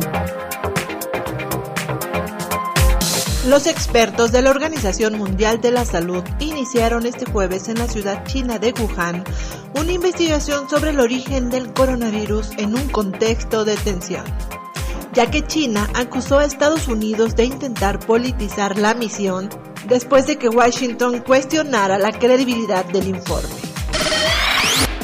La deuda pública global respecto al PIB se ubicó en el 98% a finales de 2020 en niveles no vistos desde el final de la Segunda Guerra Mundial, a consecuencia del enorme gasto público desplegado para contrarrestar los efectos de la crisis provocada por la pandemia, informó el Fondo Monetario Internacional. El gobierno de Alemania informó que a partir de mañana viernes se prohibirá la entrada de viajeros procedentes de países con mutaciones del coronavirus, como Reino Unido, Portugal, Sudáfrica y Brasil una lista que podría ampliarse durante las próximas semanas, aunque podría haber excepciones para cadenas de suministro y transportes de carga. Un manifestante libanés de 30 años falleció este jueves y más de 300 personas resultaron heridas en la ciudad libanesa de Trípoli, escenario de protestas violentas contra el confinamiento total en vigor desde el pasado 14 de enero y por el deterioro de la situación económica. La Organización para la Energía Atómica de Irán informó este jueves que hasta el momento ha logrado hacerse con 17 kilogramos de uranio enriquecido al 20%, un mes después de anunciar que procedía a elevar el nivel de enriquecimiento en violación de sus compromisos con el acuerdo nuclear de 2015. En Colombia, la Justicia Especial para la Paz acusó por primera vez a la antigua guerrilla de las FARC por crímenes de guerra e imputó a sus últimos ocho jefes de los secuestros y otros graves delitos relacionados con la privación de la libertad cometidos durante el conflicto armado colombiano. Porque tu opinión es importante, síguenos en nuestras redes sociales, en Facebook como Prisma RU y en Twitter como arroba PrismaRU. Bien, continuamos, son las 2 de la tarde con 27 minutos. Muchas gracias por continuar con nosotros. Y bueno, el gobierno de México ha descartado desde un primer momento la posibilidad de que se implemente un confinamiento obligatorio en el país porque afectaría a muchas personas que van al día, que llevan a cabo sus actividades fuera, fuera de casa. El mes pasado, aún en, en todo esto, insistió el subsecretario de Salud, Hugo López Gatel, que ha apoyado esta iniciativa de debido a que más de 60 millones de personas en nuestro país se encuentran en una condición de pobreza. Y además quienes son partidarios, dijo, de esa medida, pues muchas personas tienen resuelta la vida. Es decir, hay gente en este país, hay que señalarlo, hay, hay una eh, desigualdad tremenda. Hay quien tiene ahorros, tiene o vive de una nómina que sigue eh, pues igual que antes de la pandemia, eh, que tiene una casa, que tiene pues un bienestar para quedarse, confinarse en su casa, pero no todos tienen esa, esa realidad. Y hoy vamos a platicar eh, con Oscar Jaramillo, que es el director de un, de un pequeño documental que habla justamente de este tema, de quiénes están en las calles y bueno, pues este trabajo de los, los de abajo se llama un cortometraje documental dirigido por Oscar Jaramillo, producido por Zigzag y que nos adentra en las periferias de la ciudad y el Estado de México. Y bueno, pues eh, justamente es un trabajo que además eh, pues está hecho por seis estudiantes, eh, cinco de la Escuela Nacional Preparatoria y también hay una de las de los de las personas que trabajan en él de la Facultad de Filosofía y bueno pues recibo vía telefónica al director de este cortometraje a Oscar Jaramillo. ¿Qué tal Oscar? Buenas tardes, ¿cómo estás? Buenas tardes, muchas gracias. Este, estoy bien, eh, gracias por el espacio y estoy agradecido por, por este espacio que me están brindando. Pues Oscar, platícanos, eh, cuéntanos de este trabajo que eh, encabezaste, cómo nació esta idea y con qué se encontraron en las calles. Eh, esta idea nace más o menos em, por junio del año pasado, cuando ya estaba, bueno, en confinamiento, estábamos en semáforo rojo. Me tocó ir a mí a Ecatepec y vi a los ferieros vi que tenían mantas de se bueno, se cambian alcancías por despensa y eso me impactó mucho porque pues esas alcancías generalmente es las que daban en las ferias. Entonces me puse a pensar que muchas veces nos es fácil decir, no, pues quédense en casa, ¿no? Para evitar contagios o criticar a las personas que siguen saliendo por trabajo. Eso me llevó a pensar y investigar más del tema y me di cuenta que nadie estaba hablando de ese tema. O sea, es muy invisibilizado el hecho de todas las personas que viven al día no tienen una, o sea, no tienen luz, nadie está hablando de ellos. Exacto. Entonces dije, bueno, voy a voy a tratar este tema. Eh, escribí eh, lo que vendría siendo unas preguntas que me gustaría resolver en el documental y salí a las calles a grabar. Me puse de acuerdo con, con mis compañeros que bueno, todos nosotros formamos ZigZag, y les, bueno, les planteé la idea, el proyecto, me dijeron que sí, totalmente que sí. al grabar fue muy fuerte porque vivir de, o sea, vivir en persona todos sus testimonios, ver las condiciones en las cuales viven, fue muy impactante, de verdad. y más que no, bueno, nos comentaban que no han recibido ayuda del gobierno federal, y hace poco también tuve contacto con ellos y siguen sin recibir ayuda del gobierno federal. En marzo, no, no, no, el 2 de febrero se va a cumplir un año desde la última feria que pudieron poner. Entonces fue algo súper impactante. Y más hacer este trabajo documental en semáforo rojo, obviamente con todas las medidas de cuidado, pero fue un, un trabajo que me cambió la vida en lo personal y, y a mis compañeros también.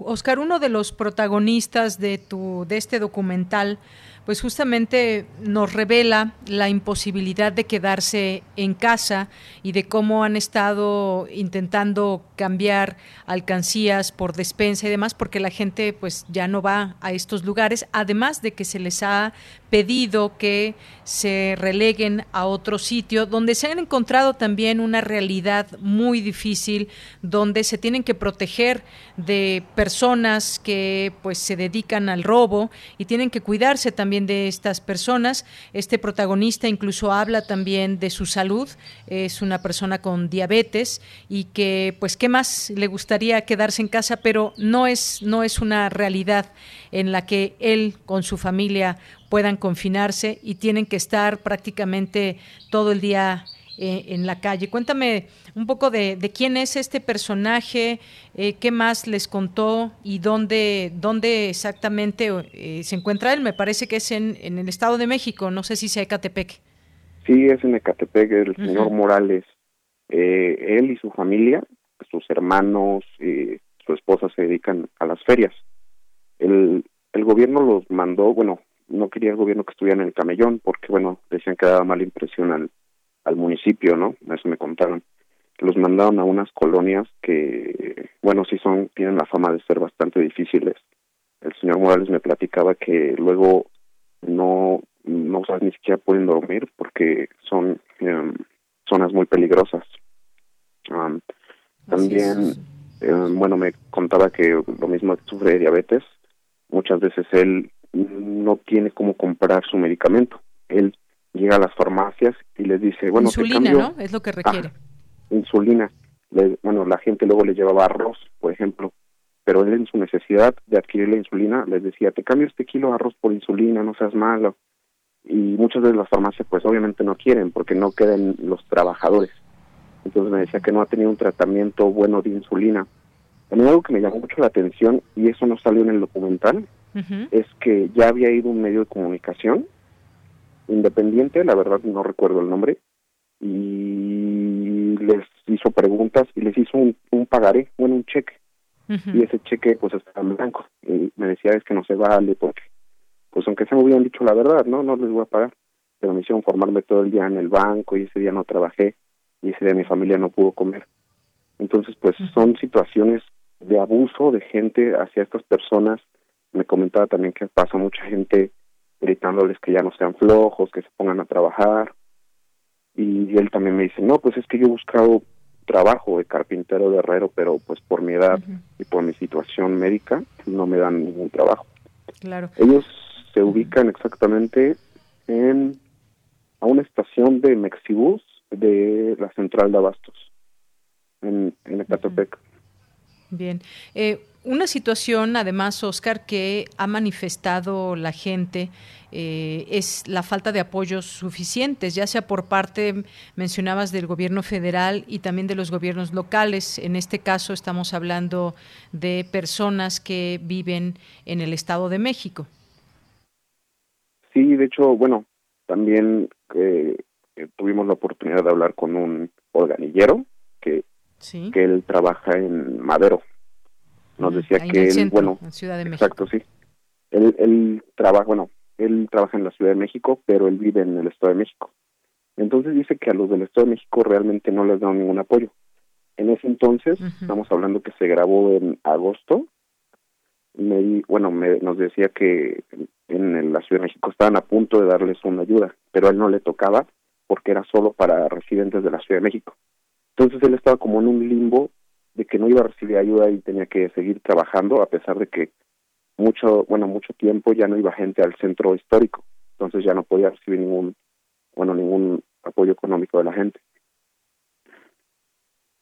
Así es Oscar. Y bueno pues basta salir a la calle o ver en las noticias, ya sea en radio, televisión, en los portales, todos los días podemos ver gente trabajando en las calles del país, no solamente de la Ciudad de México o del Estado de México. Prácticamente eh, en México un confinamiento obligatorio pues sería muy complicado, hay que señalarlo.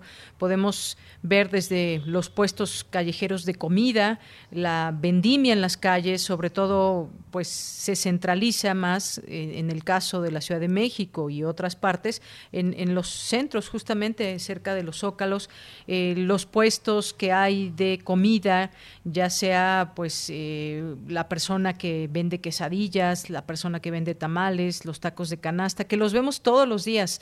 Al salir por eh, situaciones em, eh, que debemos de salir, debemos de salir muchos que sí podemos llevar a cabo un confinamiento eh, de más horas dentro de casa, pero cuando salimos por comida, pues nos damos cuenta, eh, podemos ver claramente cómo están estas personas buscándose la vida y buscándose un, un salario al día, porque no tienen una quincena, porque no tienen una mensualidad, porque no tienen ningún tipo de derechos laboral laborales exactamente. Entonces, pues es parte de esta realidad que aqueja al país y que ustedes la han logrado retratar a través de este documental. ¿Dónde lo podemos encontrar y ver para quienes nos están escuchando, pues puedan conocer este documental, Oscar?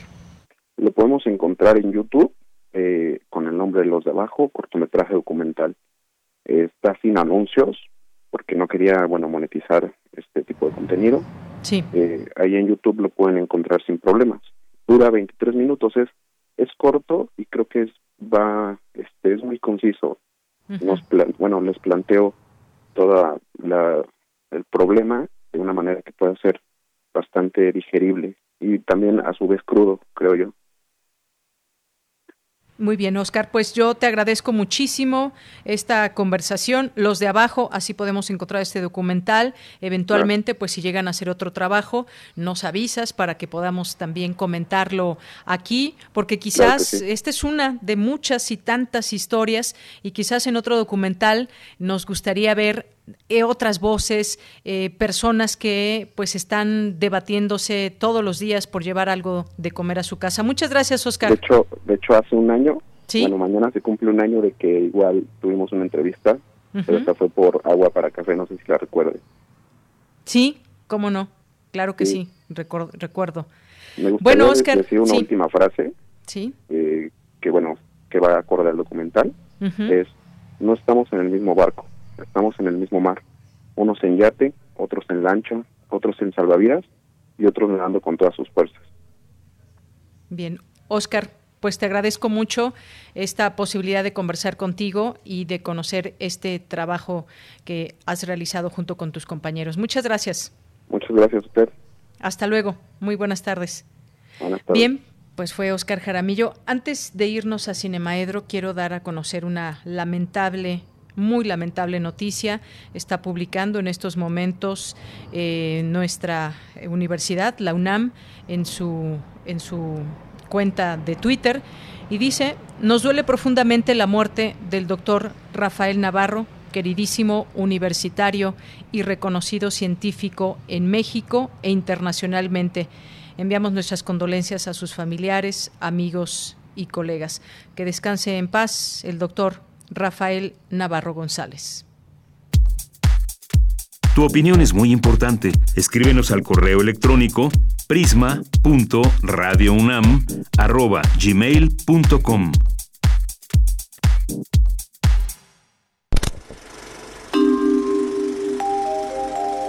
Cine Maedro.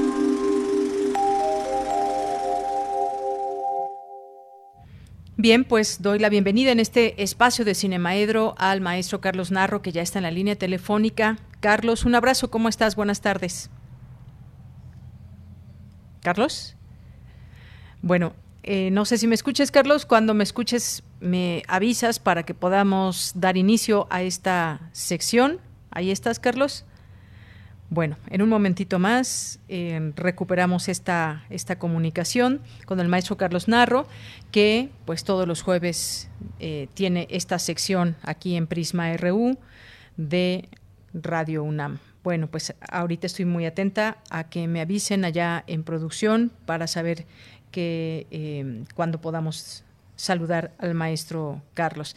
Bien, por lo pronto, pues esta, esta noticia que pues nos toma con mucha tristeza, esta situación. Hace, hace un, pues durante muchos, muchos años el doctor Navarro pues ha sido reconocido por su eh, incansable actividad eh, profesional. Así que, pues, esta es una situación muy lamentable que se acaba de dar a conocer del doctor Rafael Navarro González, que perdió la vida en su lucha contra la COVID-19 y bueno, pues apenas hace unos meses en la Gaceta UNAM hacían un, perfil, un perfil sobre, sobre él eh, del doctor Rafael Navarro que realizó pues distintos estudios a lo largo de su vida. A ver, ya está, ya está en la línea telefónica el maestro Carlos Narro. ¿Qué tal, Carlos? ¿Cómo estás? Buenas tardes. Ay, qué desesperación, porque oigo que me anuncias y no. No te escuchábamos. Algo pasó. Sí. sí, técnicamente algo pasó que no pasaba la llamada. Bueno, pero ya estás con nosotros y eso me da mucho gusto. Ya estoy aquí, ya, ya me tranquiliza escuchar tu voz no por el radio, sino ya por la por la bocina del teléfono. Muy bien, Carlos. Pues cuéntanos, dime. Pues mira, este hace dos días era el fue 25 de enero la fecha de nacimiento de Virginia Woolf. Creo que hace algo así como 139 años. Y Virginia Woolf es una escritora que es cada vez más importante. Lo ha sido, siempre ha sido importante desde este, sus inicios como novelista, pero en los eh, últimos años ha tomado mucha relevancia también como por, por su libro de ensayos, Una habitación propia, que se ha convertido un poco en uno de los manifiestos feministas este, actuales. Y Virginia Woolf ha sido también múltiples veces adaptada al, al cine o utilizado su nombre porque déjame decirte que yo hasta la fecha nunca entendí este el título de quién le a Virginia Woolf porque no sale la obra de teatro no sale en la película tampoco pero bueno independientemente de de esa de esa de esa obra esa película que ha tenido este su impacto y que eh, utiliza el, el, nombre de ella. Eh, algunas de sus eh, obras importantes han sido adaptadas al, al, este, al cine. No siempre muy bien, ¿no? Por ahí hay alguna versión yo creo que sí podemos calificarla de mediocre de Alfaro, pero ahí al mismo tiempo una gran adaptación, una gran película de 1993, un Orlando de Sally Potter, con esta Tilda Swinton en el personaje de, de Orlando, que es verdaderamente estupenda, con una eh, dirección de arte, con una dirección, un diseño increíble a lo largo de los varios siglos que cuenta la este la historia. Y más recientemente hay una, una película eh, en la que el este la inspiración viene siendo la, la, la novela Las horas de, este, de Virginia Woolf. Y el, y sale ahí Virginia Woolf también. Es una, una eh, película muy interesante que le que le llevó a esta eh, ay Dios mío esta actriz eh, Nicole Kidman esta fabulosa actriz a ganar el Oscar. Entonces una, una gran película. Entonces creo que era motivo este recordar a, Virginia Woolf porque ha sido importante en todos los ámbitos, en la literatura, en el teatro y por supuesto en el cine. Y dejé unos minutos porque la sesión anterior me quedé con algunas cosas por decir, ya que estaba hablando sobre el racismo, el racismo en el este en el cine y demás, y al llegar al cine mexicano pues ya me quedaba un minuto y entonces nos fuimos este rapidito. Y bueno, yo diría, apuntaría que hay distintos este, racismos como dependiendo de los grupos a los que se trate. Y los indios en México, los indígenas, han sido retratados a veces con buena fortuna.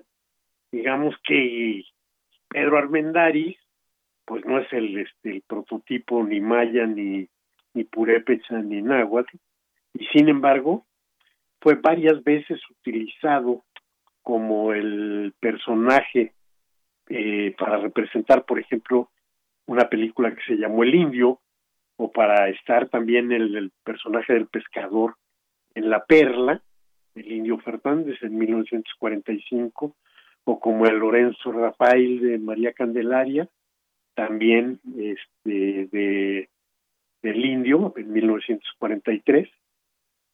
Y bueno, pues Dolores del Río, como María Candelaria, María Félix, como Maclovia, López Tarso, como Macario, este Pedro Infante como Tizoc, entonces bueno, podríamos decir que no les ha ido tan mal como les ha ido a otros.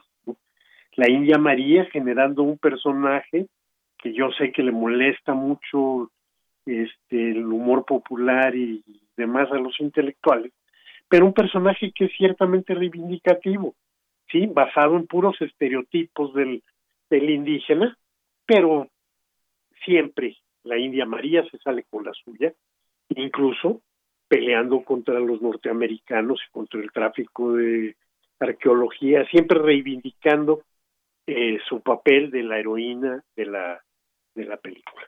No, a los negros no les ha ido tan bien en el cine mexicano, ¿no? Julia Marichal, estupenda este, actriz, condenada casi siempre a hacer el, el papel de la nana, la sirvienta, este, etcétera, la que acompañaba a, a esta Talía, en fin, por la mamá Dolores, que ha habido este incluso una mamá Dolores porque ha habido varias en el cine mexicano, este, que no era verdaderamente negra y la oscurecían con el este, con el, con el maquillaje, ¿no? Y los chinos, pues ni qué decir también, al, siempre han sido un motivo como un poco más de de risa y demás, ¿no? Este, parodiando su manera de hablar, ¿no? Tintán los, este, los representó, sobre todo por los cafés y las lavanderías. Entonces, bueno, lo que quiero decir es que eh, ahora que se suscitó la, la discusión y acusaban a alguien de querer hablar del racismo inverso, racismo invertido, pues no, pues por supuesto que no, pero por supuesto que si un si en algún lugar las gentes con piel color verde este son los que tienen el poder, pues las otras etnias van a ser las discriminadas. ¿Qué quiero decir con esto? Es un asunto fundamentalmente de poder. ¿Sí? El que tiene el poder echa a un lado a las otras razas. Y eso nos explica mucho de los conflictos étnicos en la India, por ejemplo, o de los conflictos étnicos en los países este, balcánicos y demás, ¿no? Es un problema básicamente de poder.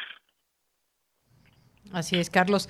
Carlos, pues nos queda un minuto. No sé si quieras darnos tus recomendaciones de este día. Y pues mira, en el este, hay, no la puse en mis recomendaciones, pero hay una película española en el canal 22 el domingo que es mala, pero es reivindicadora, un poquito antirracista, ¿no? Para concluir con esto.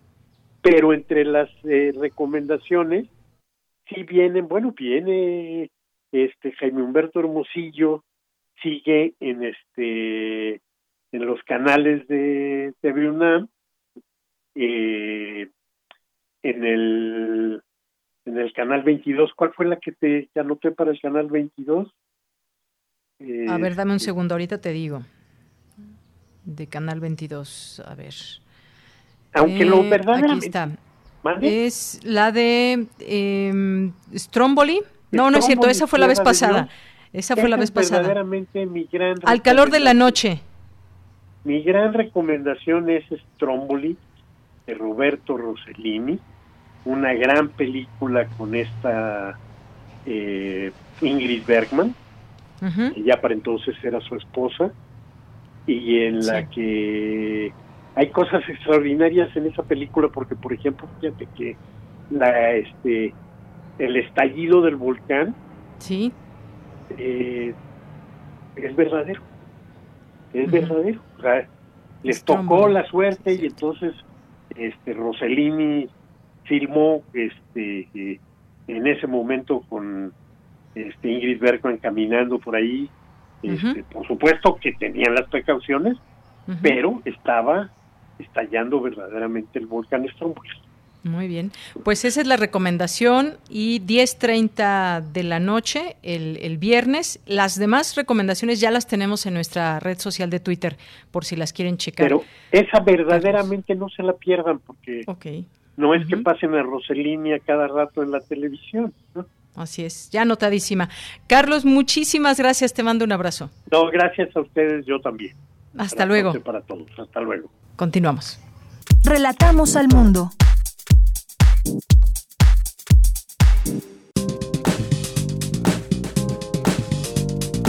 Cultura RU.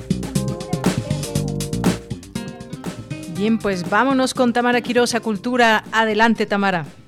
Buenas tardes, Yanira. Un gusto poder saludarles desde estas frecuencias radiofónicas.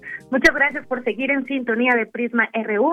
Ya casi finalizamos nuestra transmisión y esta tarde vamos a compartirles información sobre la exposición más reciente del Museo Universitario Arte Contemporáneo. Desde marzo del 2020 hemos dado seguimiento a las exhibiciones de la sala 10 de este recinto, una sala totalmente virtual que nos da la oportunidad de disfrutar de diversas expresiones artísticas desde prácticamente cualquier parte del mundo. Y bueno, les cuento que durante este mes y hasta el 22 de febrero podremos ver Actos de Ilusión, un proyecto que conjuga el cine, la teatralidad y también la magia, transformando las perspectivas a través de la luz y la sombra. Este proyecto es de Fabiola Torres Alzaga. Ella es una artista visual y fotógrafa mexicana que en su obra despliega diferentes posibilidades de lo visual al explorar sus jerarquías y la nebulosa geografía entre lo que se ve y se oculta. Su trabajo se ha mostrado en la Bienal FEMSA en Zacatecas, esto en 2018, también en la Bienal de la Imagen en Movimiento en Buenos Aires, Argentina, también ha expuesto en el Museo Politécnico de Moscú, en el Marco de Monterrey, el Museo de Arte Contemporáneo de Monterrey, en el Museo del Chopo de la UNAM y también en el, laborio, en el Laboratorio Arte Alameda de la Ciudad de México, entre otros recintos, tanto nacionales como internacionales, y actualmente en el MUAC. Conversamos con Fabiola Torres Alzaga y esto platicó, esto nos platicó de cómo surgió Actos de Ilusión, así que vamos a escuchar. A partir de una breve experiencia que tuve en el taller de una cineasta que se llama Naomi Uman, estábamos viendo una película en cine tonalá en 16 milímetros, donde el proyector corría con su sonido y la cinta que se desplazaba de un carrete a otro. Y al terminar la película, nos quedamos en oscuridad, se encendieron las luces y Naomi, la cineasta, nos dijo que acabamos de pasar la mitad del tiempo en completa oscuridad y ni siquiera habíamos sido capaces de darnos cuenta. Esa como breve experiencia cinematográfica, eh, a mí me dio como casi escalofríos porque me parecía que era una metáfora de la mirada, la manera en la que nos aproximamos a lo real, o a nuestro entorno o a nuestro contexto. Digamos que el cine, este matrimonio entre la luz y la sombra, donde a cada instante de luz, a cada fotograma, precede uno de oscuridad que nos hace en la retención de la retina dar, digamos, la ilusión del movimiento. Es el principio de la imagen en movimiento a la que nos aproximamos diariamente, que es una síntesis que necesita el cerebro para poder, digamos, digerir cada imagen. Entonces, es lo mismo que hacemos como con un flipbook, que cuando lo recorremos tenemos la sensación de movimiento y no necesitamos rellenar todos los espacios que hay intermedios. La imagen, como la podríamos describir, que es lo que se encuadra, que es el cine, que es todo aquello que vemos, que nos posibilita, digamos, aproximarnos a un entorno con más confianza, eh, que es lo que está dibujado y definido bajo el rayo de la luz. Me parece que todo tiene un instante de sombra, todo tiene una espalda, todo tiene un lugar en el que no tenemos acceso visualmente si nuestro recorrido en el espacio no está, digamos, diseñado y aunque estuviéramos diseñado, cada situación vamos a tener solamente un punto de perspectiva. Entonces creo que reconociéndonos en este juego en el que se desenvuelve, digamos, nuestra aproximación a nuestro punto de vista, nuestro defectuosa o no manera de activar nuestra percepción a nuestro entorno, donde digamos, somos como esta especie de proyector de cine donde estamos todo el tiempo girando entre la luz y la oscuridad. Si nos aproximáramos a esto, en donde podemos reconocer la realidad, continuamente se nos escapa y la realidad es este espacio donde tampoco este, tenemos el acceso total, por lo tanto no es aprensible y debemos entonces como reconocerlo más allá de nuestra capacidad. Creo que se construiría un mundo como harto distinto o una realidad harta distinta a la rígida que define un encuadre o un espacio de luz. a Fabiola Torres Alzaga, creadora de Actos de Ilusión, una producción eh, realizada especialmente para la Sala 10 del MUAC, como lo escucharon, ahonda en los marcos de la representación fílmica y en cómo ésta aparece en la construcción del espacio y de la narración en movimiento. El video que van a ver ustedes en la página se estructura como una pieza teatral, comienza con un preámbulo y se sigue de dos actos creados a partir de escenas que superponen aparición y desaparición de imágenes en este video, eh, los espectadores esperan en la oscuridad mientras se abre el telón a la expectativa de lo que vendrá, atentos al surgimiento del oculto. Veremos una sucesión de una sucesión eh, de imágenes que se contraponen con la voz del artista para crear un diálogo de silencios y presencias. Así, de esta manera sutil, Torres Alzaga nos introduce a un juego de luces y sombras para establecer una tensión con el encuadre a través de una secuencia de desdoblamientos entre aparecer, desaparecer, reaparecer o no aparecer más. Al inicio eh, les comenté que también hay magia y es que en una de las tomas del video, dentro de la ilusión óptica, en un acto de magia, veremos unas manos que aparecen y desaparecen una moneda. Esas manos son de Joaquín Kotkin, el mago de la media barba, y él hace una coreografía con la moneda.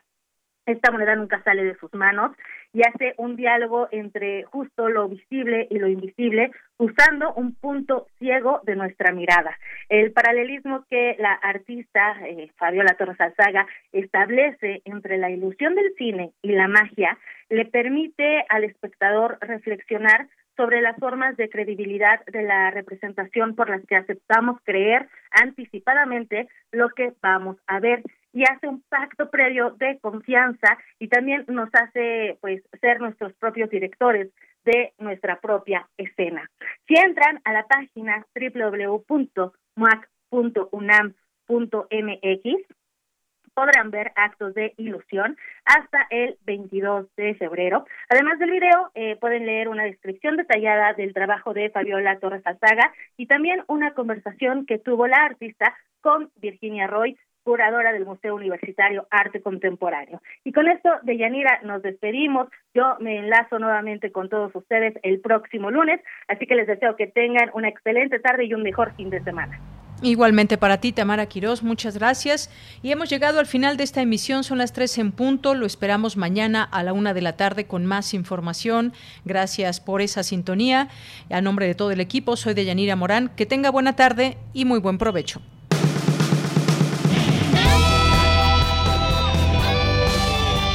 Prisma RU.